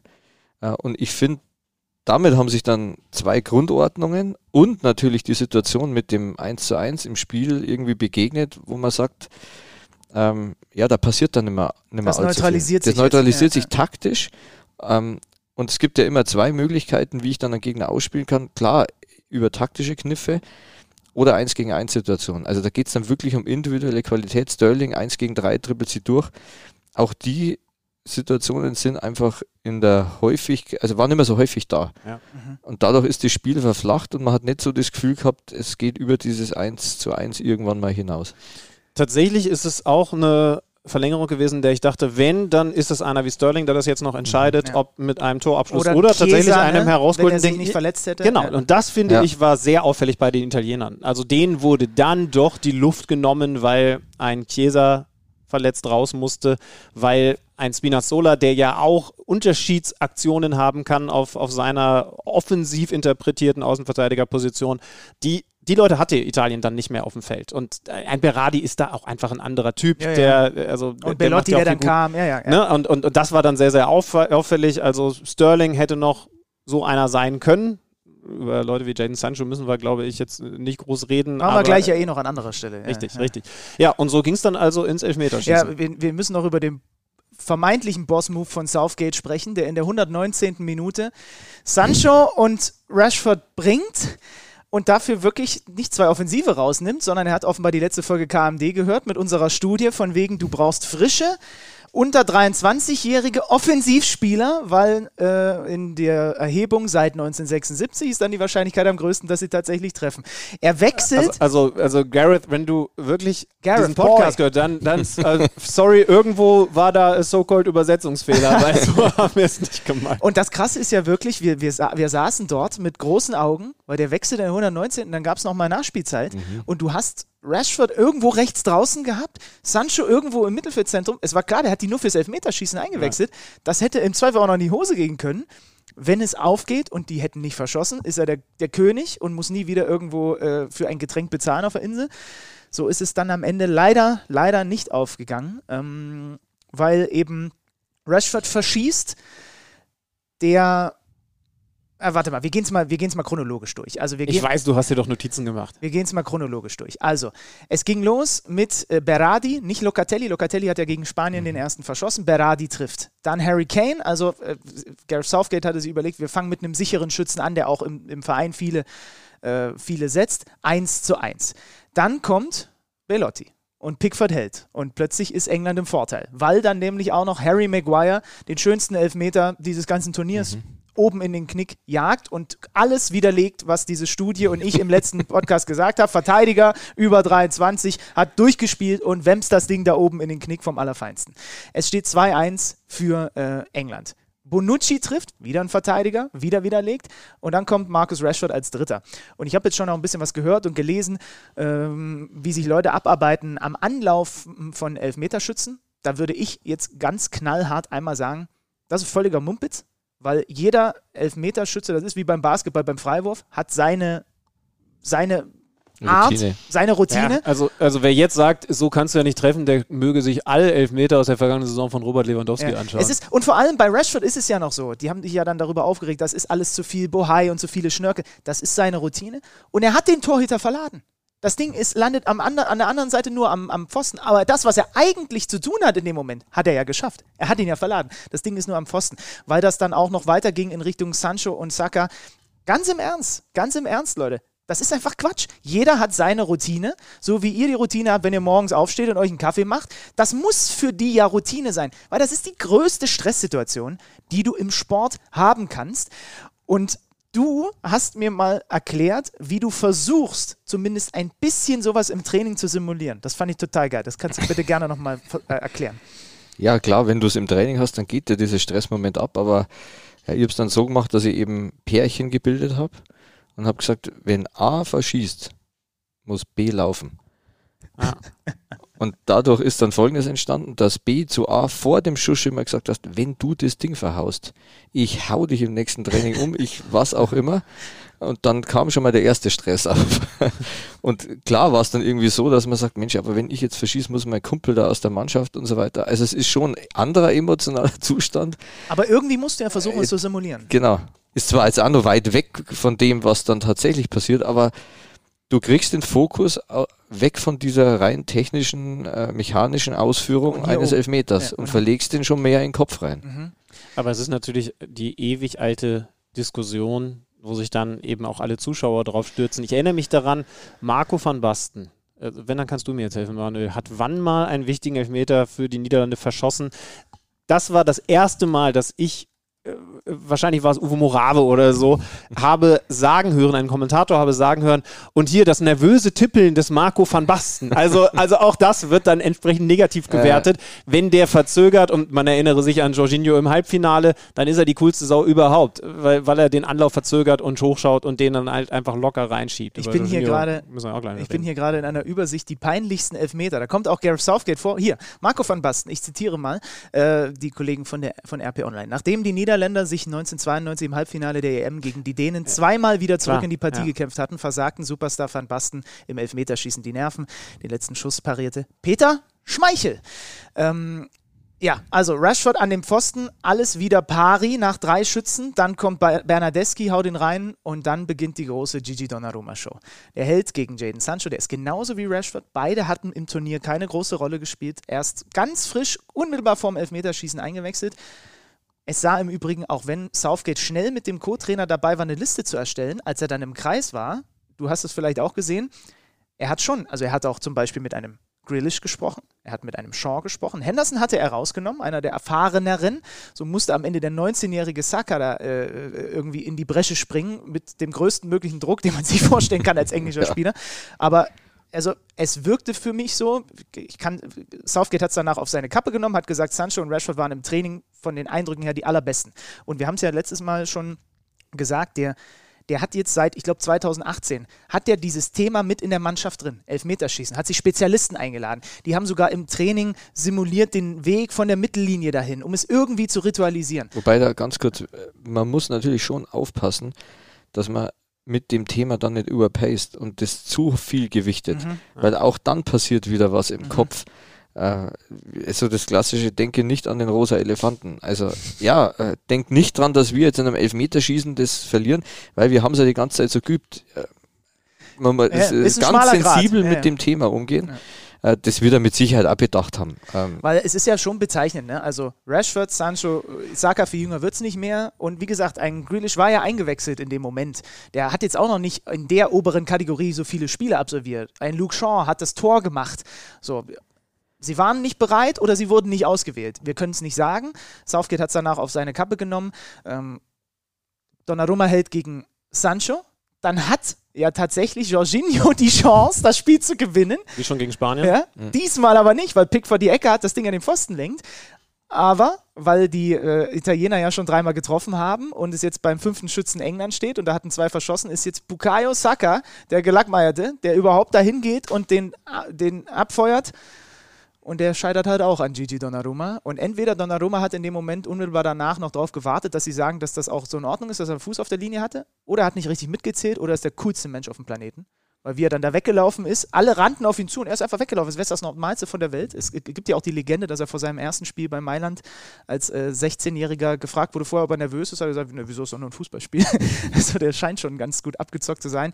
Hält, die, hält also die letzten beiden, nachdem der von Rashford äh, aus englischer Sicht dann auch noch an den Pfosten ging. Und so hält tatsächlich Donnarumma am Ende den Sieg und sorgt dafür, dass Italien äh, Europameister wird. Was für ein Elverschießen. Wurde dann auch zum Spieler des Turniers Exakt, gewählt. Ja. Donnarumma äh, verständlich, nachdem, man muss ja eben sagen, die, ich hoffe, wir sind uns einig, beste Mannschaft des Turniers trotzdem zweimal ein Elfmeterschießen brauchte, um diesen Titel am Ende klarzumachen im Halbfinale und im Finale.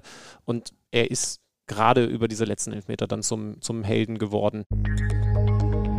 Werbung Kurze Unterbrechung, liebe Freunde, weil wir haben heute öfter mal was Neues. Ein Filmtipp für euch. Mhm. Ja, das habt ihr nicht kommen sehen. Ähm, ihr wisst ja, Schlübenmann und ich sind auch ziemliche Basketball-Afficionados. Wir kommentieren die NBA bei The Zone. Schlüters müde Augen zeigen mir noch, der hat heute NBA Finals heute Nacht kommentiert. Und warum mögen wir diesen Sport so? Weil es ein geiler Sport ist und weil es damals diesen Film gab, Space Jam mit Michael Jordan. MJ und die Looney Tunes haben beim kleinen Benny im Kopf wozu geführt? Das fand ich damals unglaublich krass. Ja, der Schaden wurde bis heute nicht gerichtet, aber ich kann es verstehen. Jetzt gibt es ein neues Space Jam, A New Legacy, nicht mit Michael Jordan, sondern mit seinem legitimen Nachfolger auf dem Basketballfeld in der Hauptrolle LeBron James. Was würdest du geben, um die deutsche Synchronstimme von The King von LeBron James zu sein? Alles und noch mehr. Kann ich sehr gut verstehen. Stattdessen ist es aber Björn Schaller geworden, in Salzgitter groß geworden, nicht weit weg von meiner Heimat. Mhm. Björn Schaller spricht LeBron James und so klingt das. Hey, was hast du mit meinem Sohn gemacht? Du kriegst deinen Sohn nur zurück, wenn du gegen mich eine Runde Basketball spielst. Du willst gegen mich Basketball spielen? Ich brauche dringend ein Elite-Team. Wir brauchen ein Dream Team. Ich übernehme jetzt. Sam, schieß den Ball. Ich denke, das versuchen wir lieber nochmal. Wir holen deinen Sohn zurück. Versprochen.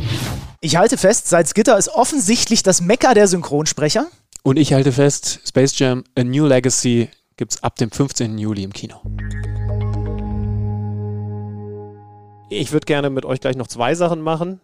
Erst einmal möchte ich so ein bisschen ein Fazit ziehen. Du hast schon einen sehr interessanten Punkt angesprochen, das, was taktisch aufgefallen ist, was Mannschaften angeht.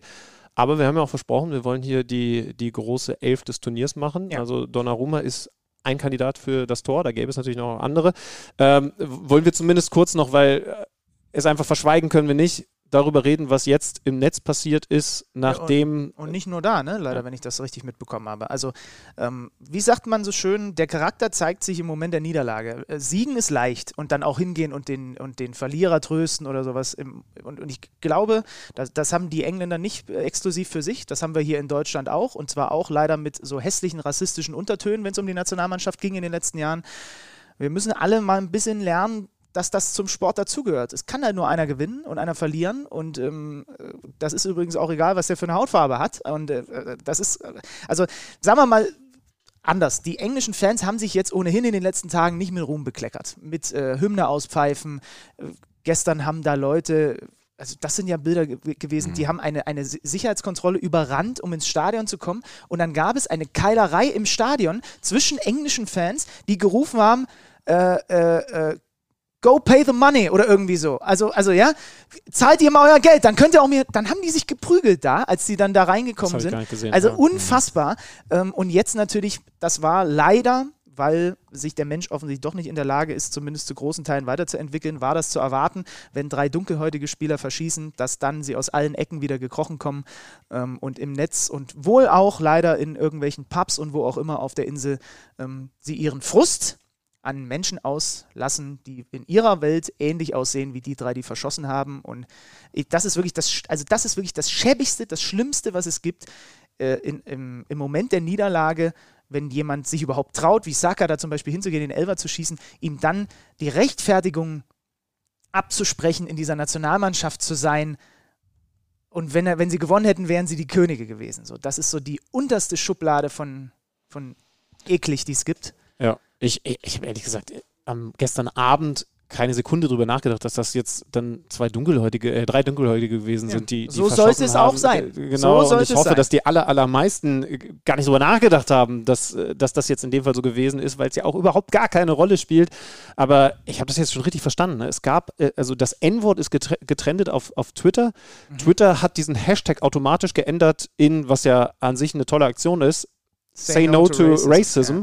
Und jetzt versuchen offensichtlich nach wie vor äh, Leute trenden zu lassen, say yes to racism. Also da frage ich mich wirklich, wo, wo sind wir, wo sind wir gelandet, beziehungsweise wo sind wir immer noch, wo wir doch eigentlich längst hätten weg sein sollen. Wie ne? gesagt, wichtig ist, ähm, nicht der moralische Zeigefinger aus, aus Deutschland, denn wir haben exakt das gleiche Problem. Ja. Hier, das muss man einmal knallhart so sagen. Und äh, Fußball zeigt leider, so schön ich diesen Sport finde, so sehr ich wieder was ganz Neues an diesem Sport in den letzten vier Wochen, äh, dadurch, wie, was wir da gemacht haben, auch äh, ent, ent, entdeckt habe und wie toll ich das finde, wie gerne ich es spiele. Ich freue mich, ich, ich mache jetzt Urlaub demnächst und das Erste, was ich mache, ist, ich spiele Donnerstag mit meinen Jungs in der Soccer World Fußball. Ja? Und es ist ein, ein so toller Sport und er, er, er gibt mir so viel, ich darf darin arbeiten, äh, darf mich damit beschäftigen den ganzen Tag, aber er bringt auch das Hässlichste in den Menschen zum Vorschein und ähm, ja, traurig ist das leider. Reden wir über die Sachen, die hängen geblieben sind und da ist ja schönerweise dann auch sehr, sehr viel Gutes dabei. Manuel, du hast es schon gesagt, Mannschaften, die sich anpassen, die einen Plan B haben, wenn man das überhaupt Plan B nennen kann. Kann man sagen, ich glaube, Jupp Heynckes hat es zum Beispiel mal sehr betont, ich will immer, dass meine Mannschaft das eigene Spiel, Spiel durchbringt und dass wir uns nicht dem Gegner anpassen. Dass dieser Satz dann doch auf eine Art veraltet ist, weil eine absolute Top-Mannschaft, und das hat dieses Turnier, finde ich, schon gezeigt, doch so denkt, dass man eben schaut, was macht denn der Gegner? Aber man passt sich nicht an und bringt die eigenen Stärken nicht mehr durch, sondern nein, es ist vor allen Dingen eine riesige Stärke, dass man sich jederzeit anpassen kann. Genau, also ähm, ich habe da so das Bild im Kopf, wo du sagst, du hast einen Bauchladen und da sind zehn Optionen drin, die du eigentlich mit der Mannschaft einstudiert hast und für die du eigentlich stehst. Ja. Und jetzt schaust du dir halt deinen Gegner an und sagst, von diesen zehn Optionen brauche ich heute eins, zwei, fünf, sieben, neun, ähm, die ich dann akzentuiere in dem Spiel. Ähm, und wenn aber was nicht funktioniert, kann ich eben auf die anderen anderen zugreifen. Mhm. Ähm, und beim nächsten Gegner schaut es vielleicht wieder anders aus. Und ähm, das ist schon was, finde ich, was, was wirklich gut ist, dass man sich ja Gedanken macht, wie bringe ich, und das ist ja das Ziel, meine eigenen Stärken auf den Platz gegen den Gegner. Ähm, und es ist nicht so, dass ich sage, okay, was macht jetzt der Gegner und ich passe mich da in der Form an, dass ich mir meine Stärken beraube. Und es ist auch so, dass die Spieler mittlerweile heutzutage ja auch, ja, die werden ja auch so erzogen. Ähm, es ist jetzt nichts Außergewöhnliches mehr, dass die dann ähm, im Spiel auf einmal komplett durcheinander sind, weil sie sagen, was, was mache ich denn jetzt da, was, was passiert jetzt da, da, da habe ich kein gutes Gefühl, sondern das schaut mittlerweile schon ganz, ganz anders aus. Und das war eben, wie du schon sagst, sehr auffällig, gerade auch bei den Top-Nationen in diesen Spielen, dass es wirklich anpassen, anpassen, anpassen, anpassen ist. Entweder durch Spieler oder eben durch Systemwechsel, wie wir jetzt ja gerade schon äh, in dem Spiel gesprochen haben. Dann muss ich jetzt die provokante Frage stellen. Ist das das, was Deutschland im Moment von den Top-Nationen unterscheidet? Ähm, Soll ich es kurz für dich beantworten? Ja. also bei dem Turnier und bei den letzten auch. Wobei man ja grundsätzlich mal sagen muss, wir sind ja immerhin mit einer Dreier-Fünfer-Kette, wie auch immer, reingegangen. Es geht um die. Anpassung das im heißt, Spiel. Genau, also ähm, und die Ausrichtung auf den Gegner. Also Jogi Löw hat ja zumindest erstmal was anders gemacht mit einer Art Anpassung, aber das halt über das komplette Turnier durchgezogen. Ja, ja, und es ist dann schon so, also ich kann nochmal, ich kann die ganze Grundordnung, jetzt nehmen wir mal unsere Deutsche her mit diesem, ich nenne es jetzt mal 3-4-3, nennen wir es mal so, ich kann es gegen jeden Gegner spielen. Nur muss ich dann halt schauen, okay, wenn ich aber das nicht umgesetzt bekomme, siehe Italiener jetzt in dem Spiel, die haben ja, ihre Grundordnung war ja eigentlich immer 4-1-2-3. Aber trotzdem haben sie gesagt, wir kriegen es jetzt aus irgendwelchen Gründen nicht hin, also muss ich dann was ändern. Und wenn wir jetzt einmal kurz abschweifen von der EM und uns das Champions League Finale dieses Jahr anschauen, den Man City gegen Chelsea, dann sind da zwei Ansätze aufeinander getroffen, wo äh, Guardiola einer ist, der sage ich jetzt mal, eher über, es ist ein Trainerspiel, kommt und sagt, ich verändere von Dreier auf Vierer, auf Fünfer, auf was auch immer, ist in Ordnung, kann man machen und trifft dann auf einen Chelsea, die eigentlich immer das 3-4-3 spielen, aber er kann halt durch Personal verändern. Das heißt, wenn jetzt rechts Schiene James spielt, dann ist es eigentlich eher einer, der tiefer steht, weil es ein Außenverteidiger ist. Wenn er Hudson O'Doy auf die Seite bringt, dann steht der höher. Und das heißt, er hat eigentlich mit einem Personalwechsel seine Systematik verändert, ohne dass er die Grundordnung irgendwie wechseln muss. Ähm, aber diese Flexibilität, finde ich, äh, ist wichtig. Nur, man muss aufpassen, es ist ein Spielerspiel und nicht ein Trainerspiel. Dass man sich als Trainer selbst verwirklicht, ist der falsche Ansatz. Wir müssen den Spielern helfen, ihre Qualitäten auf den Platz zu bringen und dass sie ein gutes Gefühl haben. Und das Wichtiger finde ich, Punkt. haben sie ganz gut hingekriegt. Wichtiger Punkt. Wenn der Zander kommentiert, dann sagt er sogar, es ist ein Kommentatorenspiel. Qualitativ war das schon ein Top-Turnier, ne? Also rein sportlich betrachtet. Also klar, du hast jetzt achtmal Verlängerung gehabt und es war Drama ohne Ende. Aber auch was wir auf dem Feld gesehen haben, auch von Underdog-Teams, wir werden ja dann gleich noch, ich würde vorschlagen, wir machen jetzt noch ein bisschen Fazit. Dann haben wir ein Telefondate mit Carsten Schröter-Lorenz. Ich würde gerne das Olympiathema hier mal kurz mit einstreuen, was ja auch ganz schön brennt gerade in Deutschland. Und dann machen wir unsere Elf äh, des Turniers noch hinten raus. Das ist, und, und, das ist ein gutes Ende, ja, ja. Und ein kleiner, Aber ne, kleiner also, also qualitativ war das schon, habe ich ehrlicherweise so nicht erwartet, weil ich erstmal dachte, okay, in welchem Zustand kommt die überhaupt nach der langen Saison da alle hin? Das war schon, war schon richtig, richtig gut, ne? Ja. Und in der kurzen Zeit, wenn man sich, also ich durfte ja selber mal eine U20-Nationalmannschaft trainieren, die du dann nicht lang hast, wie kriege ich denn das da rein, die ganzen Inhalte? Und dann halt, wie greife ich auf Vorwissen zu, wie baue ich das alles äh, zusammen? Also das war schon sehr hochspannend auch und äh, man konnte wieder das ein oder andere mitnehmen. Ähm, was jetzt so den, den äh, Sieger mit Italien betrifft, so ging es mir irgendwie. Es war selten der Fall, dass ich so viel Sympathien einem Top-Favoriten irgendwie äh, entgegengebracht habe, die dann auch das Turnier gewonnen haben. Ja. Ja. Äh, Weil oft ist man eher so Griechenland, Dänemark, Underdog war geil, wenn die das Turnier gewinnen, aber irgendwie hat es in dem Turnier irgendwie so zusammenpasst bei Italien und ähm, ich habe da also ein Bild im Kopf jetzt nach der Übergabe des Pokals, wo Chiellini den hochhält, innerhalb von zwei Sekunden war der ganze Stab da Mhm. und haben mitgefeiert. Und ich glaube, die, die Mannschaft, die es hinbekommen hat, also irgendwie so das größte Wir zu vermitteln, die haben dann eben auch gewonnen. Und wenn das zusammenfällt, Qualität auf dem Platz plus eben der Kit, äh, Mannschaft, dann ist das wirklich was herausragendes. verkörpert von Mancini und Vialli, Total. dem Trainer Total. und dem, äh, und dem technischen Direktor, die gemeinsam ihre größte Niederlage in Wembley damals mit Sampdoria hinnehmen mussten. Vialli, der äh, mit dem Krebs zu kämpfen hatte, den Mancini mit da reingeholt hat und äh, die dann sich da jetzt wieder in den Arm lagen und das fasst das irgendwie auch so ein bisschen zusammen. Ja, ich glaube, die Sicht, meisten ne? Follower hätten bei Italien nicht einzelne Spieler bekommen, sondern die Mannschaft. Mhm. Und das ist Schöner schon Satz, was ja, Besonderes. Ja, ja. Italien geht als Favorit und zwar von Spiel 1 durch dieses Turnier, holt am Ende verdient den Titel. Wer hätte Gegen das Spanien denn, wer hätte das ne? denn voraussagen können? Ja, ist Außer vielleicht Leute, die viel Geld mit Ich einem brauch den Podcast. Chiellini, der muss sich mal wieder einfangen. Ich war jetzt fünf Minuten ruhig und habe einfach auf den Moment gewartet, dass du einmal wenigstens erwähnst, dass ich Italien als, als Geheimfavoriten muss man sagen, habe. Alexander Schlüter, alles selber ich, machen. ich feiere dich nicht oft und ich werde jetzt auch hier nicht in große Jubelstürme ausbrechen, aber Chapeau. Wer, wer hat allerdings gesagt, äh, für England kommt das Turnier noch zu früh, das warst du und ich habe gesagt, das könnte ein richtig gutes Turnier für die Engländer werden, wir sind beide geil.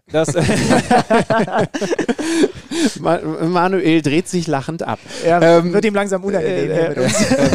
Übrigens darf ich äh, bei England nur noch einen Satz zu, zu sagen. Äh, das stimmt und da, äh, also sie haben auch in, in, in vielen Spielen besser agiert, als ich das gedacht hätte. Aber man muss ja sagen, die Leute, die eigentlich auch ein bisschen zu jung sind, die hat ja Southgate weitestgehend draußen gelassen.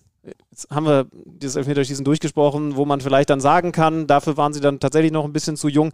Aber die Leute, und da muss ich auch sagen, die habe ich nicht kommen sehen, die prägend waren, auch in diesem Finale, diese, diese, diese Doppel-Sechs mit Phillips und Rice, also die sind für mich, obwohl ich Geld mit dem ganzen Spaß verdiene, echt überraschend zu absoluten Leistungsträgern avanciert in dieser, in dieser Mannschaft. Und, und das ist, also das ist auch was, was an diesem Turnier toll war. Ne? Du hast auf Leute und ihr habt es natürlich, äh, dadurch, dass ihr nochmal diesen besonderen taktischen Blick hattet, natürlich auch sehr wahrgenommen. Du hast, du hast einzelne Leute, wir kommen nachher bei der Elf sicherlich auch noch drauf, bei der EM-Elf dieses Turniers, die, die, die so ganz besondere Rollen und ganz, ganz besondere Dinge getan haben. Und äh, dann möchte ich noch sagen, ich fand sehr erfrischend, dass viele Underdogs trotzdem nicht diese Griechenland-Geschichte geschrieben haben mit wir stellen uns in jedem Spiel hinten rein, warten auf eine Ecke, die Dellas reinköpft. Hieß er so, ja, ne? Der, der, der Trajanos Dellas, natürlich. Der so, sondern eine Mannschaft wie Dänemark geht als Underdog natürlich mit dieser ganz besonderen Story ins Halbfinale, aber zeigt ja spielerisch tolle Ansätze. Mhm. Natürlich jetzt nicht im Stile der Spanier, aber ja doch in beeindruckender Art und Weise bis ins Halbfinale rein, wo sie mich beeindruckt haben. Und das hat dieses Turnier natürlich auch ausgemacht. Du hast wenige Spiele gehabt, es gab diese Spiele, aber du hast wenige Spiele gehabt, wo du gesehen hast, da ist der Favorit, da in dem eigenen 16er hinten mit elf Leuten versammelt ist der Underdog. Und jetzt gucken wir mal, was 90 Minuten lang passiert. Das macht ein Spiel langweilig, das ist manchmal dann eben auch nachvollziehbar zu begründen, aber das hast du in diesem Turnier schönerweise wenig gesehen, weil, ist das vielleicht ein Ding, die Mannschaften, und zwar eben nicht nur die Top-Favoriten, mehr Lust auf Ballbesitz hatten? Ja, dafür können sie schlechter verteidigen, die Mannschaften. Also das finde ich da war kommt, schon, Da kommt der Trainer nochmal um die Ecke, schon, der das anmerkt. Ja, war schon eine Erkenntnis auch. Also wir haben, äh, ist jetzt zwar Halbwissen, aber ich glaube, das war die EM mit den meisten Toren. Ja, ja. Genau. Ja, das, Ähm, das haut auf jeden Fall hin. Das ähm, führt ja, und wir haben ja doch immer wieder viele Mannschaften gesehen, die auch versucht haben, kompakt hinten drin tief zu verteidigen. Äh, Und dann kommen zwei Sachen zusammen. Wir beschäftigen uns sehr viel mit Offensivthemen. Das heißt, wir sind da deutlich besser geworden, allgemein im Fußball. Die individuelle Qualität ist besser geworden. Aber ich finde, wir sind in einem Bereich, haben wir die Schritte nicht so mitgemacht, und zwar im Verteidigen. Ähm, Und deswegen ist es schon auch eine Erkenntnis, finde ich, die man da aus der EM mitnehmen kann. Ähm, viele Tore sind gefallen, weil nicht gut verteidigt wurde. Wir haben auch viele Eigentore gehabt. Ähm, und da kann man schon nochmal in die Tiefe gehen. Ja, ist Kompaktheit dann wirklich ein Qualitätskriterium? Wie muss ich sowas tatsächlich denn beschreiben?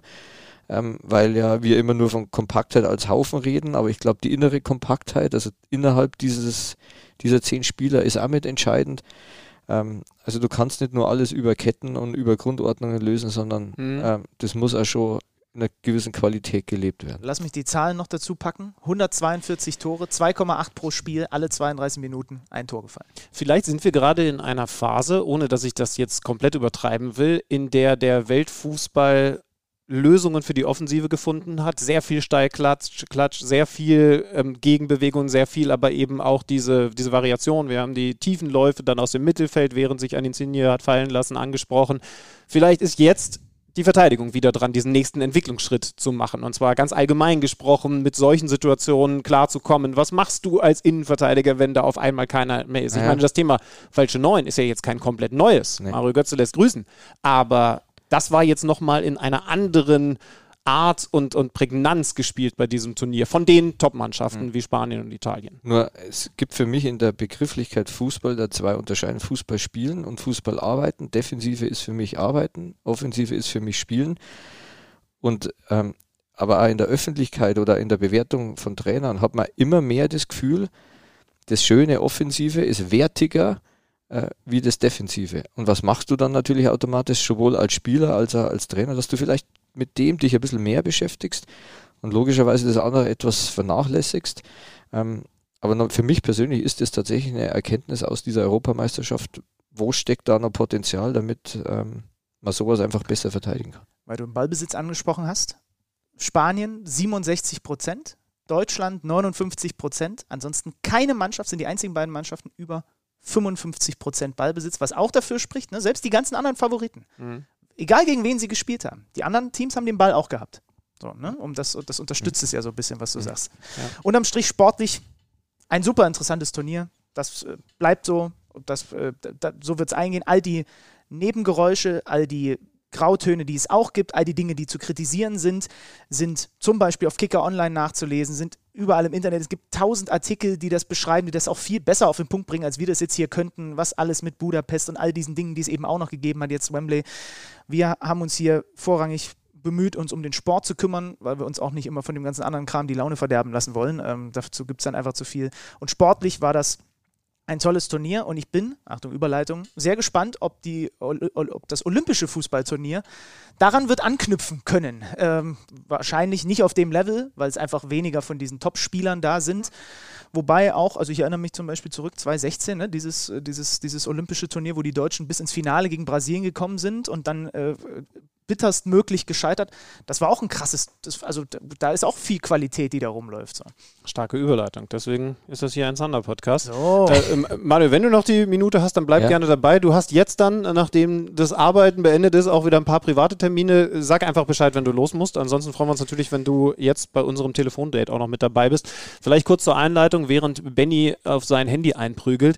Wir haben euch das ja ganz ehrlich gesagt. Wir wollten in der vergangenen Woche mit Niklas Dorsch sprechen, der zu dem Zeitpunkt noch im Kader für dieses olympische Turnier der DFB-Auswahl stand der aber jetzt bei einem Verein, den Manuel Baum ganz gut kennt, beim FC Augsburg unterschrieben hat und klar gesagt hat, jetzt korrigiert mich, wenn ich da was falsch wiedergebe, ich fokussiere mich jetzt auf diesen neuen Verein und deswegen ziehe ich zurück aus der Ich bin Olympiamannschaft. jetzt nicht ganz sicher, oder der Verein hat es gesagt. Also, ähm, Ich bin mir auch nicht sicher, ob es nicht heißen hat, zwei Spieler pro Verein.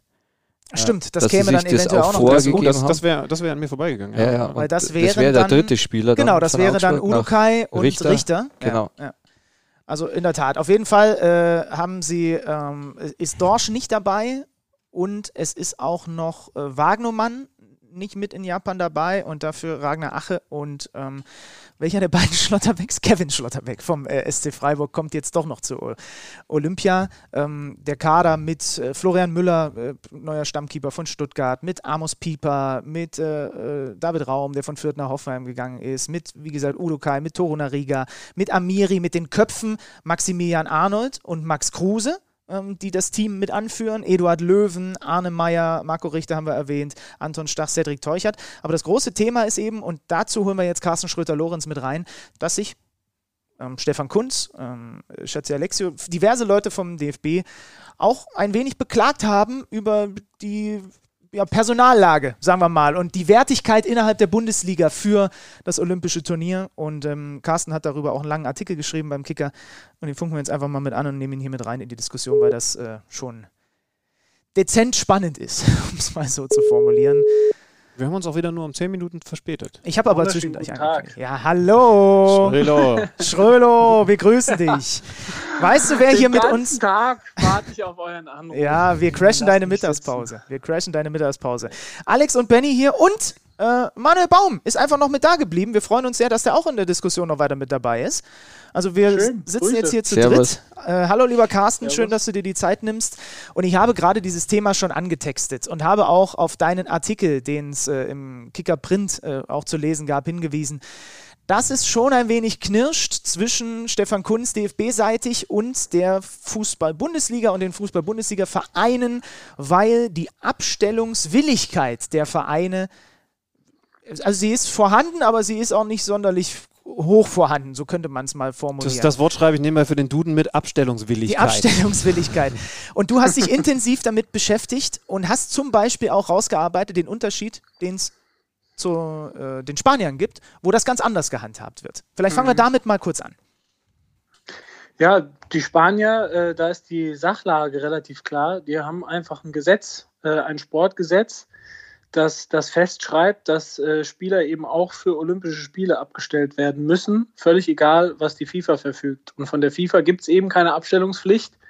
Und das ergibt in Spanien die Situation, ähm, dass ganze sechs Spieler, die ja einfach auch noch deutlich länger im Turnier waren als, als zum Beispiel unsere Deutschen bis zum Halbfinale, sechs EM-Spieler, ähm, auch noch jetzt mit nach Olympia fahren. Also die hatten jetzt, glaube ich, weiß ich nicht, eine Woche Urlaub oder so. Und dann ging es direkt äh, nach Japan. Darunter ist auch Danny Olmo von Leipzig. Und das ist das Bemerkenswerte, weil Leipzig ja nicht an dieses spanische Gesetz gebunden ist. Die hätten also auch sagen können, nee, mein Freund hier, äh, du bist wichtig für uns und EM äh, musst auch mal dich im Sommer erholen, du gehst nicht zur Olympia, aber der hat äh, offenbar äh, auch einfach intern hinterlegt, wie wichtig ihm das ist, Olympische Spiele. Die haben natürlich durch dieses Sportgesetz in Spanien dann auch einen ganz anderen Stellenwert. Und dann hat Leipzig wahrscheinlich äh, abgewägt und gesagt, okay, was, was, was machen wir oder was ist jetzt hier der, der, der Nutzen, wenn wir dem das verwehren äh, und das ist ihm sehr, sehr, sehr wichtig. Ähm, können wir da vielleicht was kaputt machen an der Stelle oder wollen wir ihm dieses äh, Ereignis ermöglichen und deswegen ist er dabei. Und das Talent Petri, das jeder gesehen hat, das Ausnahmetalent, kaum eine EM-Minute verpasst, spielt jetzt auch gleich mal noch das nächste Turnier. Bei dem Beispiel wäre ich sogar auch dabei und sage, boah, der bräuchte vielleicht mal ein bisschen Pause, aber da hat Barcelona beim Verband angefragt, Mensch, Leute, äh, könnt ihr die nicht zu Hause lassen, dass er mal ein bisschen Urlaub kriegt? Und haben die gesagt, nee, äh, aufs Sportgesetz verwiesen, der fährt mit zu Olympia und der hat Bock auf Kicken und deswegen sagt er, da bin ich dabei.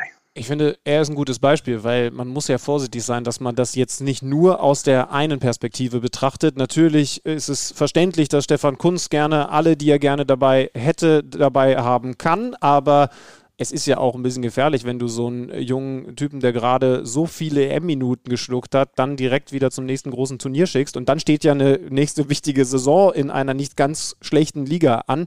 Kurz nochmal, Carsten, zu dem Terminkalender um das auch ein bisschen besser begreifen zu lassen. Beispiel Leipzig. Danny Olmo wird also entsprechend definitiv die erste Pokalrunde verpassen. Da spielt Leipzig gegen Sandhausen, denn so lange wird dieses olympische Turnier dauern. Ja, also außer die Spanier scheiden vorher aus. Ne? Sie zählen zwar zu den Favoriten. Das Olympiafinale ist am 7. August also an dem Sonntag, wenn ich jetzt richtig äh, weiß, äh, am DFB-Pokalwochenende. Wenn ja. du vorher ausscheidest, kannst du zurückkommen, aber klar, dann bist du mit Jetlag und, und äh, Rückreise vielleicht dann einen Tag vorher da. Also je nachdem, wenn du in der Gruppenphase ausscheidest, ist es Ende Juli, dann wäre noch eine Woche Zeit. Aber klar, wenn die bis zum Ende dabei sind, dann ist DFB-Pokalrunde und Olympiafinale parallel. Es ist ja das Spannende, ähm, weil du gerade das gesagt hast, ähm, die Spanier waren deutlich länger im Turnier. In Deutschland gab es einfach von vornherein schon die Ansage, wer EM spielt, ist, ist überhaupt gar keine, darf, also mhm. hat, hat, überhaupt gar keine Möglichkeit, bei Olympia dabei zu sein. Jetzt haben wir zum Beispiel genau. zwei Spieler, dadurch, dass sich Olympia ja verschoben hat um ein Jahr, ist die Altersgrenze ja, glaube ich, auf 24 hochgerutscht, ne? Ist das korrekt? Mhm. Also man Jahrgang darf, 97, Jahrgang genau. 97. So, genau. das heißt, wenn ich jetzt hier in den Kader reingucke, äh, gibt es Spieler, die sind Jahrgang 97 ähm, mhm. Florian Neuhaus zum Beispiel, der hat ja. bei dieser Europameisterschaft, der war Beisitzer. Ja? Ja, das ist so Minuten. Genau, und das ist so diese, dieser klassische Fall, wo man sich denkt, der hätte noch nicht mal die Altersgrenze gerissen und hätte nicht mal einen dieser Oldie-Spots eingenommen, ja, hat, hat, bei, hat, hat bei, äh, bei der Europameisterschaft so gut wie gar nicht gespielt und ist von mhm. vornherein quasi in Deutschland einfach schon rausgenommen, nur weil er im EM-Kader stand. Wobei, dann will ich ganz kurz Manuel, den Trainer Manuel Baum mit reinholen. Hättest du jetzt einem Neuhaus geraten, bei Olympia mit dabei zu sein, wenn, wenn du Vereinstrainer von ihm gewesen wärst? Also klar wäre ich mit ihm in, die, in das Gespräch gehen und meine Empfehlung nach der Europameisterschaft wäre schon gewesen, jetzt ruh dich mal aus, äh, komm mal ein bisschen runter, weil du hast ja auch noch nicht nur die Situation mit der kommenden Saison äh, mit dabei, sondern wir haben eine, eine Corona-Saison hinter uns, die ja mhm. auch nicht so unerheblich war. Und ich glaube, du brauchst drei Perspektiven, um das Thema ähm, bewerten zu können. Einmal die Perspektive eben des DFBs, ähm, die zweite ist des Vereins und die dritte ist die des Spielers. Ähm, die drei musst du halt dann einnehmen. Und ähm, ich bin kein Freund von absoluten Sachen, dass man sagt, es gibt ein Gesetz und ich habe das jetzt so zu machen, sondern ich würde das, das sind für mich wirklich, wirklich Einzelfälle. Es muss aber trotzdem klar sein, der DFB, wenn es ein Gesetz geben würde, hätte die Hoheit am Schluss noch eine Entscheidung zu treffen und zu sagen, okay, ähm, ich nehme ihn mit, weil nur Kompromisse und nur in Diskussionen sie zu verlieren, das ist natürlich auch nicht. Ich wollte gerade sagen, das ist, da, da, würde ich dir auch widersprechen. Also ich ja. wäre ganz klar für ein, ein, ein, Gesetz, aber ich bin auch kein ja, ja. Verein, ich bin auch kein Vereinstrainer, der im Zweifel, wenn ich Vereinstrainer wäre, würde ich auch sagen, Flo, mach mal ein bisschen Kreta jetzt, ja. leg die mal einen Pool. nee, aber du darfst ja, ja, Aber man darf natürlich eines nicht vergessen, und das habe ich bei meiner Tätigkeit bei der Nationalmannschaft schon gemerkt, es ist beim DFB ein anderer Kontext, es ist eine andere Situation. Und es kann unfassbar positive Wirkung auf den Spieler haben, wenn so ein Turnier erfolgreich ist, dass der dann wieder mitnimmt in den Verein. Ja. Also es ist nicht so, dass man dann nur diese Arbeit und Spielminuten und Olympia und nur immer diesen Sache im Hinterkopf hat, sondern ähm, und selbst wenn du wenn du äh, in Richtung Kapital denkst, dann kann es ja auch sein, dass ein, ich glaube, Gnabry 2016 ja, ja. bei den Olympischen ja. Spielen Marktwert ist durch die Decke ist durch die Decke gegangen. Ja, also ähm, Darum musst du diese ganzen Sachen. vom Fenster. Ja. ja. also das ist natürlich das Beispiel, was der Verband anführt, völlig zu Recht, wenn du so eins hast. 2016, äh, ein Halbjahr vorher, wurde Serge Gnabry bei Arsenal in die zweite Mannschaft verschoben, sage ich jetzt mal. Und das ist nicht wie bei uns hier, dass die vielleicht Regionalliga oder Dritte Liga spielen, sondern die spielen da ihre eigene Runde. Natürlich auf hohem Niveau, aber da geht es um nichts. Ja? Also spielen dann gegen die U23 von äh, Manchester City und so. Das ist eigentlich quasi um die goldene Ananas. Ähm, und da war ein halbes Jahr und dann haben sie mit zu Olympia genommen. Da äh, hat er sich dann für einen Vertrag bei Werder Bremen empfohlen. Also eigentlich war er auf dem Weg, dass sich seine Karriere im Sande verläuft und dann hat er erst richtig Fahrt aufgenommen. Also so kann es auch laufen. Wobei und Vertrag bei Werder Bremen empfohlen würde sich heute eher wie eine Gefahr Hallo, anhören. Vorsicht, Vorsicht. Für deinen Gedanken Aber bitte nur zu Ende, Carsten. ja. Ja, zu, zu Manuel Baumann, natürlich gibt es drei Perspektiven und äh, es geht ja auch immer noch um, um Menschen. Also ich habe ganz klar die Perspektive, dass ich sage, man muss das, äh, äh, die Wertigkeit in Deutschland höher einschätzen und trotzdem sage ich natürlich auch, du kannst nicht über den Kopf eines Spielers hinweg sagen, äh, wir jagen dich jetzt hier durch drei äh, Turniere, selbst wenn du keinen Bock hast. Mir geht es insgesamt darum, dass diese Wertigkeit steigen sollte, auch aus Respekt und Wertschätzung der ganzen an, anderen Athleten gegenüber. Du hast völlig sinnvollerweise schon eine Regel, dass dort keine kompletten A-Nationalmannschaften antreten. Ja? Wegen dieser U23-Regel, die jetzt ein Jahr verschoben eben U24 ist plus drei ältere. Dann hast du quasi schon eine verstärkte Nachwuchsmannschaft. Aber da dann zu sagen, okay, wir machen hier wirklich nur jetzt mal in Anführungsstrichen eine, eine Resterampe, ähm, das ist auch ein bisschen, da fehlt mir so ein bisschen der Respekt auch vor diesen ganzen anderen Athleten, andere Sportarten, für die es halt der, der Karrierehöhepunkt ist, die teilweise Jahre äh, darauf äh, hintrainieren und dann, dann heißt es wieder, okay, der Fußball, der darf hier mitspielen, aber so, so richtig ernst nehmen sie es nicht. Darum geht es mir schon auch ein bisschen. Ja, ganz kurz im Übrigen, es hat einfach gerade jetzt jemand angefangen, unten am Fenster hier bei uns Rasen zu mähen. Also falls ihr das im Hintergrund hört, liebe Hörer. Ey, der, der Rasen wird hier schon auf Saisontauglichkeit Also das getrimmt ist am Saisongelände. Das ist, das ist halt Podcast. Wir setzen uns jetzt nicht mehr um für die letzten Minuten dieses Podcasts. Aber Carsten, weil du sagst, ich saß ja zum Beispiel in Leipzig mit Lukas Klostermann. Ich habe die glänzenden Augen von dem Typen gesehen, als er über Olympia Ja. gesprochen hat. Ne? Und das ist das, was, was Manuel, glaube ich, auch auch gerade so ein bisschen meinte. Das hat äh, verschiedene Facetten, aber das ist, du bist dann in diesem, das ist in diesem Jahr alles ein bisschen anders. Aber du bist trotzdem im Olympischen Dorf, Ja, was, die, was die berichten, wenn du dich mit Basketballern unterhältst, die damals dann da saßen und mit Roger Federer Ja, frühstücken konnten äh, oder, oder was auch immer. Ja? Und ich, wie gesagt, ich kriege die glänzenden Augen von Lukas Klostermann, wenn der über Olympia spricht, kriege ich nicht, werde ich nie Ja. wieder aus meinem Kopf bekommen. Und das ist das, was du so meinst. Nils Ne? Petersen und Ja, den genau. Bender-Zwillingen, die ja auch schon gestandene äh, Bundesligaspieler waren und die einfach sagen, wahnsinniges Erlebnis. Oder mein, mein Paradebeispiel ist natürlich Dick Nowitzki, du hast es angesprochen. Das letzte Mal waren die deutschen Basketballer 2008 da.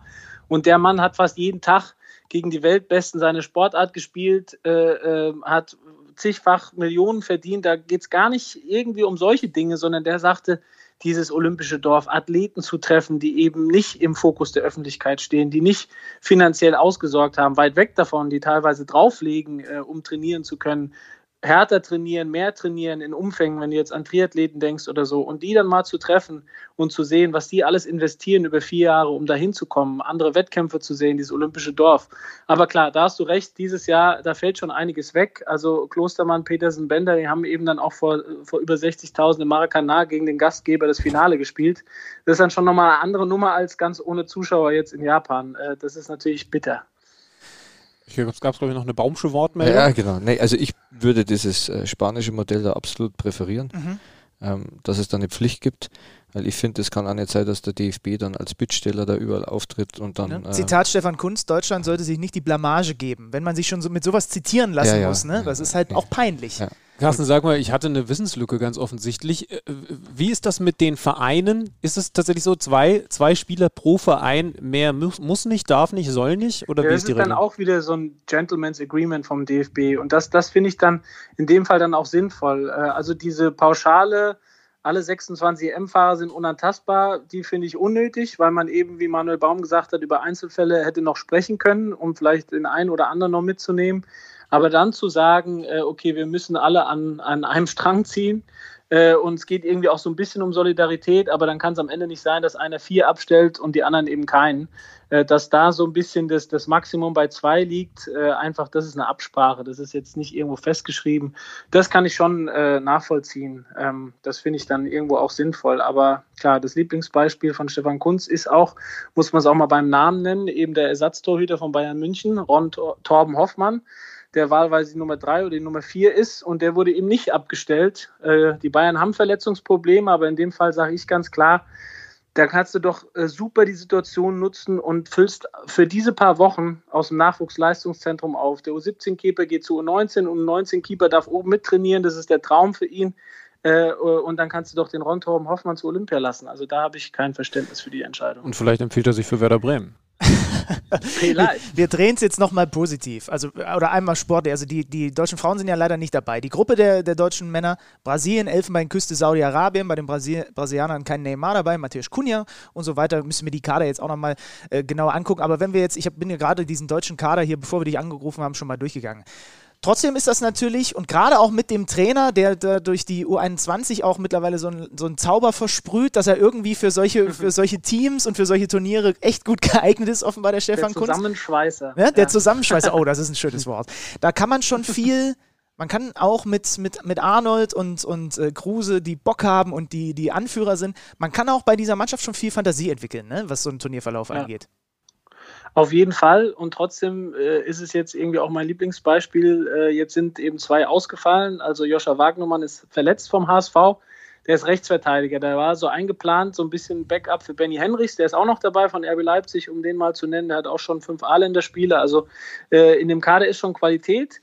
So, Wagnermann fällt jetzt aus und dann eben Niklas Dorsch, äh, der wäre der dritte Augsburger gewesen, wechselt von Gent nach Augsburg, will dann Stammplatz so und dann kommt viel zusammen. Dafür kann man Verständnis haben, dass der dann irgendwie sagt, ähm, hat auch bei der EM super viel gespielt, also bei der U21 EM war da wichtig. Das ist ein Qualitätsverlust. Dann fällt ein Sechser und ein Rechtsverteidiger weg und Stefan Kunz nominiert nach einen äh, linksfüßigen Innenverteidiger, Kevin Schlotterbeck, und einen Stürmer. Also von positionsgetreuem Ersetzen kann da keine Rede sein. Jetzt haben wir zwei Außenverteidiger, Henrichs rechts und Raum links und haben äh, vier Innenverteidiger, wovon drei einen starken linken Fuß haben. Also nur mal so ein bisschen zur Unwucht des Kaders. oh Aber man kann schon eine gute Mannschaft damit zusammenstellen.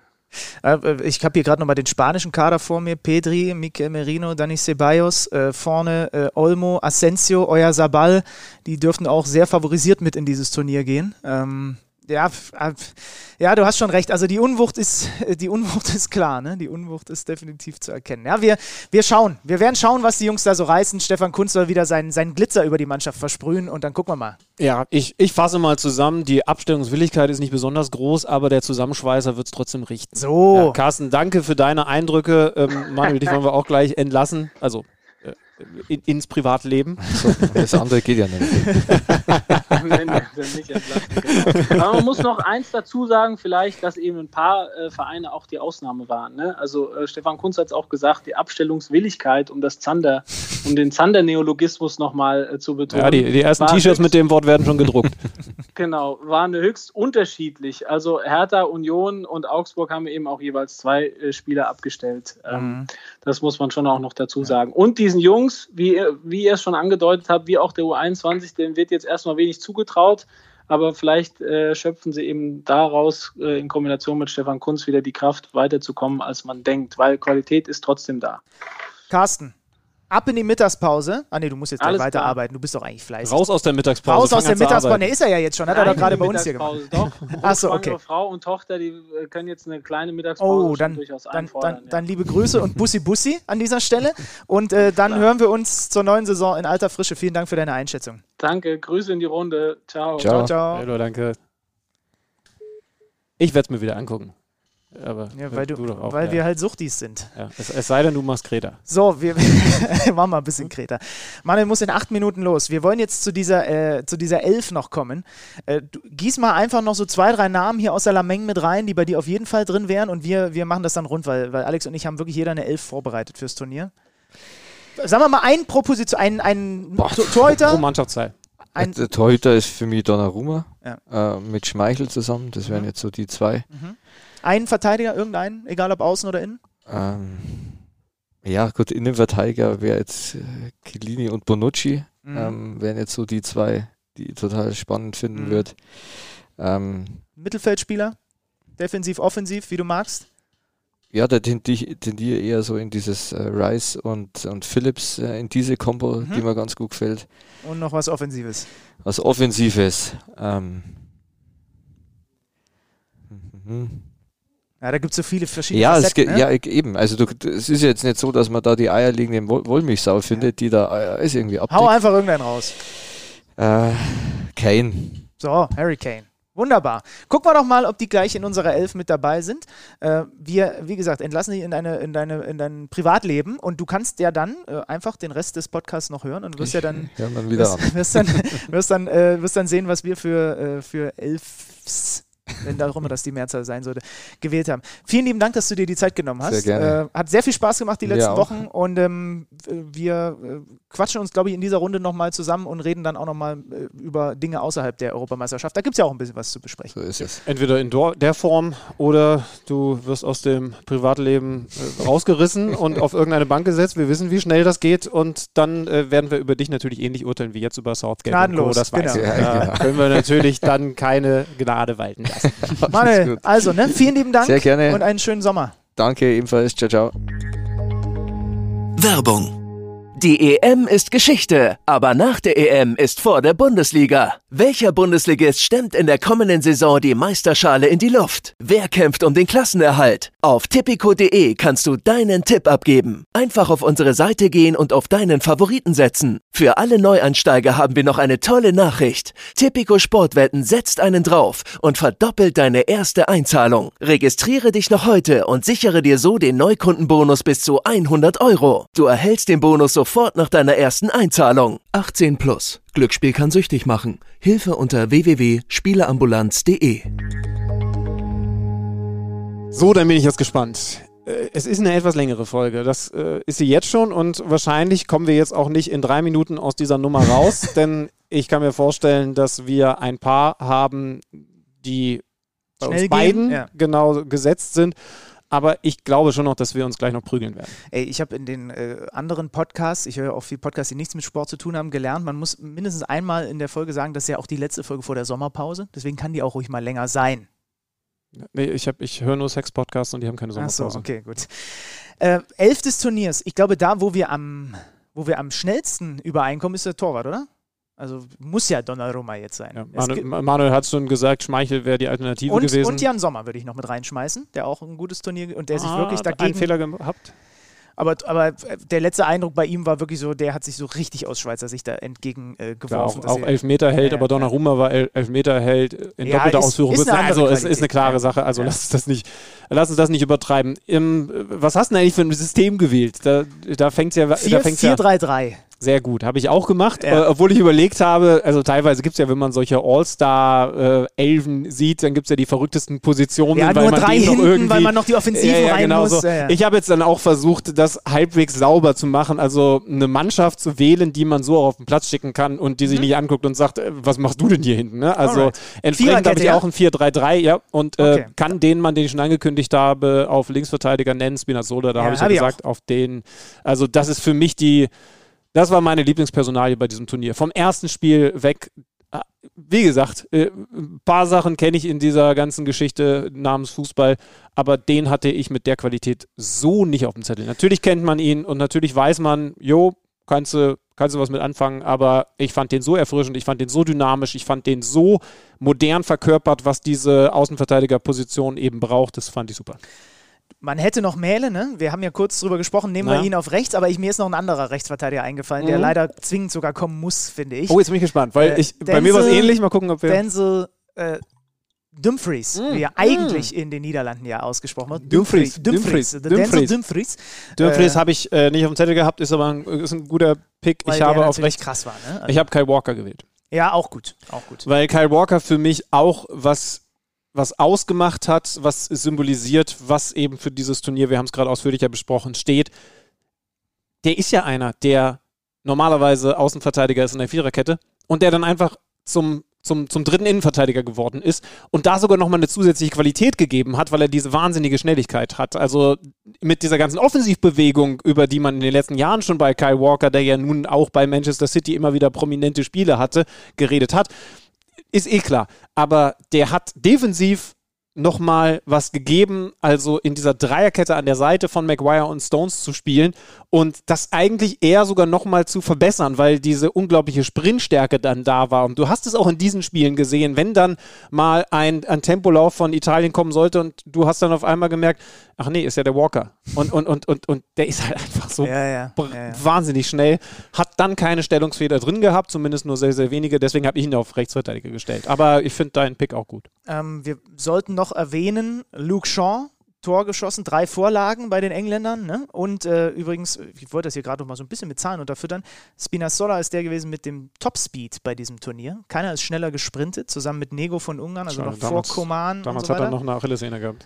Ja, ich will mal kurz gucken, ob der Walker hier auch irgendwo auftaucht, wobei man ja ein bisschen vorsichtig sein muss mit der Kategorie, weil du brauchst halt, ja, Walker ist auf 14 hier mit 32,8, aber du brauchst halt auch so eine Situation mal in so einem Spiel, wo du wirklich mal so einen richtig, wo du einen geraden Weg hast und so einen richtigen Vollsprint reinlegst, ne? Und wenn du den halt nicht hast, dann kommst du halt in der Ich Übersicht müsste auf dem Parkplatz der Arena loslaufen, um überhaupt über die 30 zu kommen. Innenverteidiger, jetzt wird's interessant. Ähm, ich habe Bonucci, weil ich Bonucci wählen muss, weil es nicht anders geht mit dem, mit dem Spielaufbau und so. Der hat mir so viel Spaß gemacht, auch was der, dieser eine Pass, den er gespielt hat, ne, bei dem, äh, im Finale jetzt wieder, da diagonal links auf dem Flügel. Es ist brutal, was der für einen Spielaufbau macht. Ja, ich, ich habe ihn auch gesetzt. Für mich ist er sogar einer der klarsten Picks, auch wenn es einige gute Innenverteidiger gegeben hat, aber für mich ist er eine der klarsten Nummern. Ich habe auch bei, beim Kicker mal mit in die Noten reingeguckt und äh, weil ich da nämlich, da haben mir die Noten ge geholfen, kann man auf, äh, wenn man auf die EM-Unterseite und dann auf Statistiken, da ist irgendwo auch die Notenübersicht, die Topspieler. Da ist Chiellini top benotet mit einer 2,0 in den fünf Spielen, die er absolviert hat. Ich habe mich zwischen den beiden ähm, Dänen entscheiden müssen, zwischen Kier und Christensen und habe mich aufgrund der Kickernote äh, für äh, Andreas Christensen entschieden. Mhm. Ich habe auch überlegt, einen von den beiden zu nehmen. Ich habe natürlich auch über Chiellini nachgedacht, weil einfach die italienische Innenverteidigung zu nehmen nichts Falsches sein kann. Ich habe mich aber für Maguire entschieden. Ja, der hat übrigens eine 2,3, also ist Top 8 Spieler. England kriegt kein Gegentor aus dem Spiel heraus. Also das, wofür die Verteidigung erst einmal verantwortlich für ist und hat dann dazu aber auch offensive Gefahr über die Stamminnenverteidiger, wie gesagt, Walker dann teilweise ergänzend, wenn sie Fünferkette gespielt haben. Und da fand ich Maguire noch ein bisschen stärker als Stones, obwohl der auch ein gutes Turnier Mhm. gespielt hat.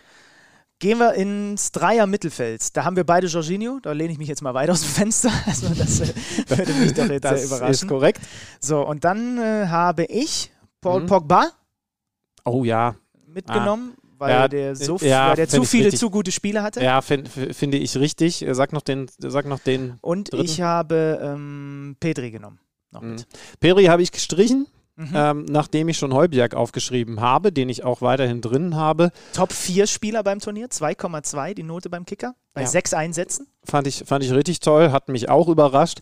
Ich musste dann aber Pedri streichen, obwohl ich Für? sogar auch in Richtung Busquets gedacht habe, Ja.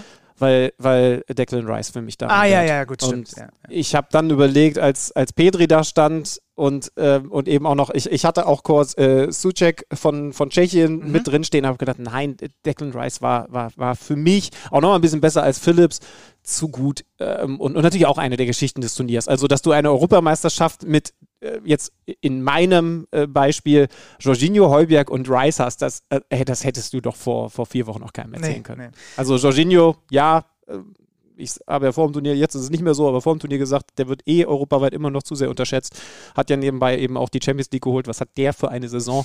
Und jetzt, glaube ich, dürften ein paar Leute mitbekommen haben, dass der der krasseste General in der Fußballwelt aktuell ist, aber Heuberg und Rice an seiner Seite. ich finde es geil. Besondere äh, Bemerkung im Übrigen noch, da kann man ja sogar streiten, wo man den einordnet. Ich habe allerdings halt auch jedes einzelne Schweiz-Spiel kommentiert bei diesem Turnier. Für Steven Zuber, Zubinho, wie ich ihn seit diesem Mhm, Turnier nur mhm. nenne. Auch eine Krass. schöne Überraschung. Ja. Ja, auch einer, der Turnier seinen gespielt. Marktwert wahrscheinlich mit. Oh, das, das wäre jetzt interessant. Äh, wenn Leute von transfermarkt.de zuhören, welcher Spieler hat seinen Marktwert am meisten gesteigert? Kann man bestimmt nachgucken. Ja. Gehen wir in die Offensive. Und da bin ich noch unschlüssig. Ich habe bislang äh, für drei Positionen nur einen Fix und bei den anderen habe ich jeweils zwei, wo ich einen streichen muss. Ich fand Offensive auch am schwierigsten. Raheem Sterling Ja. habe ich äh, gesetzt. Ja, ist für mich auch gesetzt. trotz der ganzen Elfer-Nummern.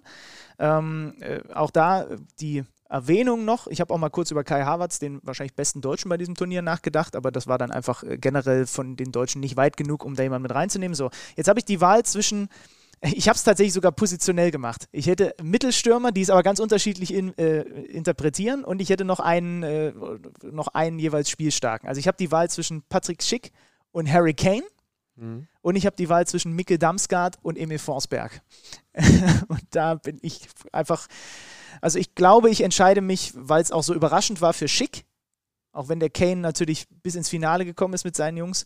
Und ich glaube, ich entscheide mich für Mickey Damsgaard, weil ich den vorher einfach überhaupt nicht auf der Kappe hatte und weil der äh, die Top-3-Benotung auch beim Kicker hat.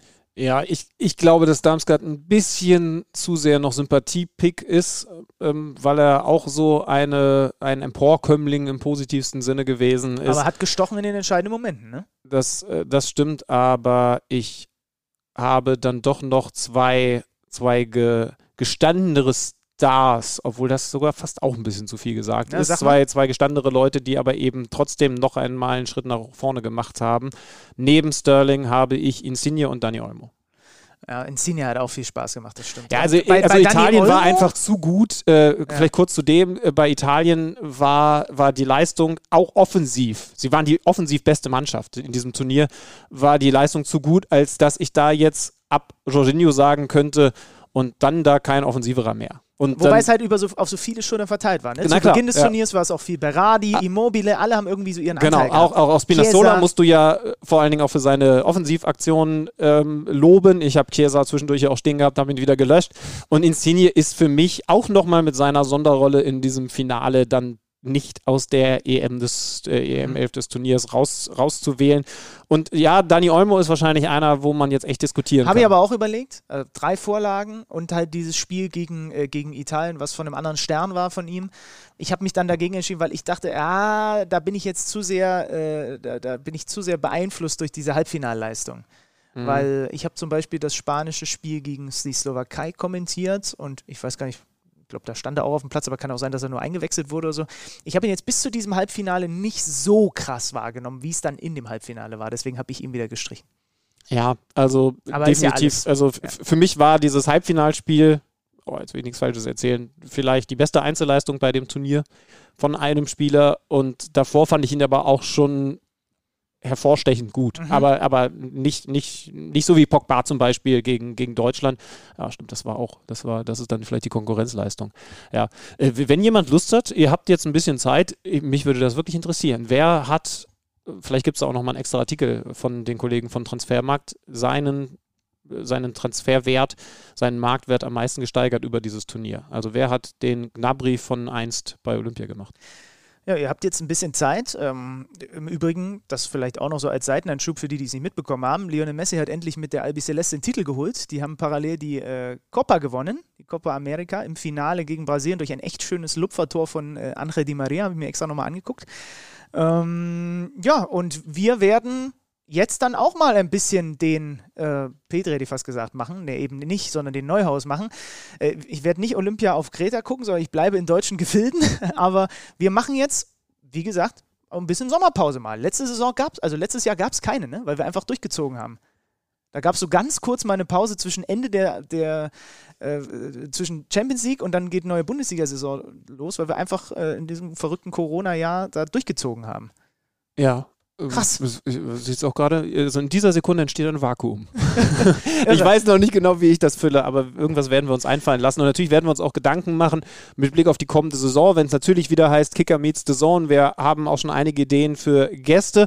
Wir haben, das ist jetzt nicht abgesprochen, aber äh, wir haben auch schon mal drauf äh, rumgedacht, ob man vielleicht mal, äh, wenn es dann alles sauber und zu gewährleisten ist, mal was mit Publikum macht. Ähm, mhm. Das ist nicht ausgereift, aber da können wir vielleicht mal in den nächsten Wochen, wenn, wenn, wenn wir auf dem Kreta des kleinen Mannes abhängen, nochmal ein bisschen drauf rumdenken. Mehr sage ich nicht, aber ich komme nicht besuchen in, in, in den nächsten Wochen mal. Ähm, schön, dass wir uns dann schon wieder sehen. Naja, auch eine Quatsch, die eigentlich von mir. Die harten Fakten zum ah, Abschluss. Ah, Urlaub, Ding Dong, ich bin's. Hallo, na? Äh, die harten Fakten zum Abschluss. Wir kommen zurück am 9. August. Das ist der aktuelle Plan. Also nach der ersten Pokalrunde und dann können wir die Pokalerkenntnisse mit reinnehmen in unsere Bundesliga-Preview. Mal schauen, äh, wen wir dann da zu Gast haben oder ob wir die Preview vielleicht noch alleine machen. Das werden wir alles sehen. Das werdet ihr hören. Also 9. August, jetzt mal fast einen Monat durchatmen, alte Folgen nachhören. Wir haben, weiß Gott, genug Interviews geführt. Ähm, auch für die, die vielleicht jetzt erst in diesem EM-Zeitraum dazugekommen sind. Da gibt es einiges nachzuhören. Und dann atmen wir mal und am 9. August ist KMD dann wieder back in the game. Jo, Leute, Vielen Dank für die Aufmerksamkeit über die komplette Saison und bei diesen speziellen Europameisterschaftsfolgen nochmal lieben Dank an Schrölo und Baumi für die Unterstützung in dieser Folge. Und jetzt macht mal Greta. Jetzt sagen Tschüss, Schlüti und Zandi. Korrekti. Kicker meets the Zone, der Fußball-Podcast. Präsentiert von Tipico Sportwetten mit Alex Schlüter und Benny Zander.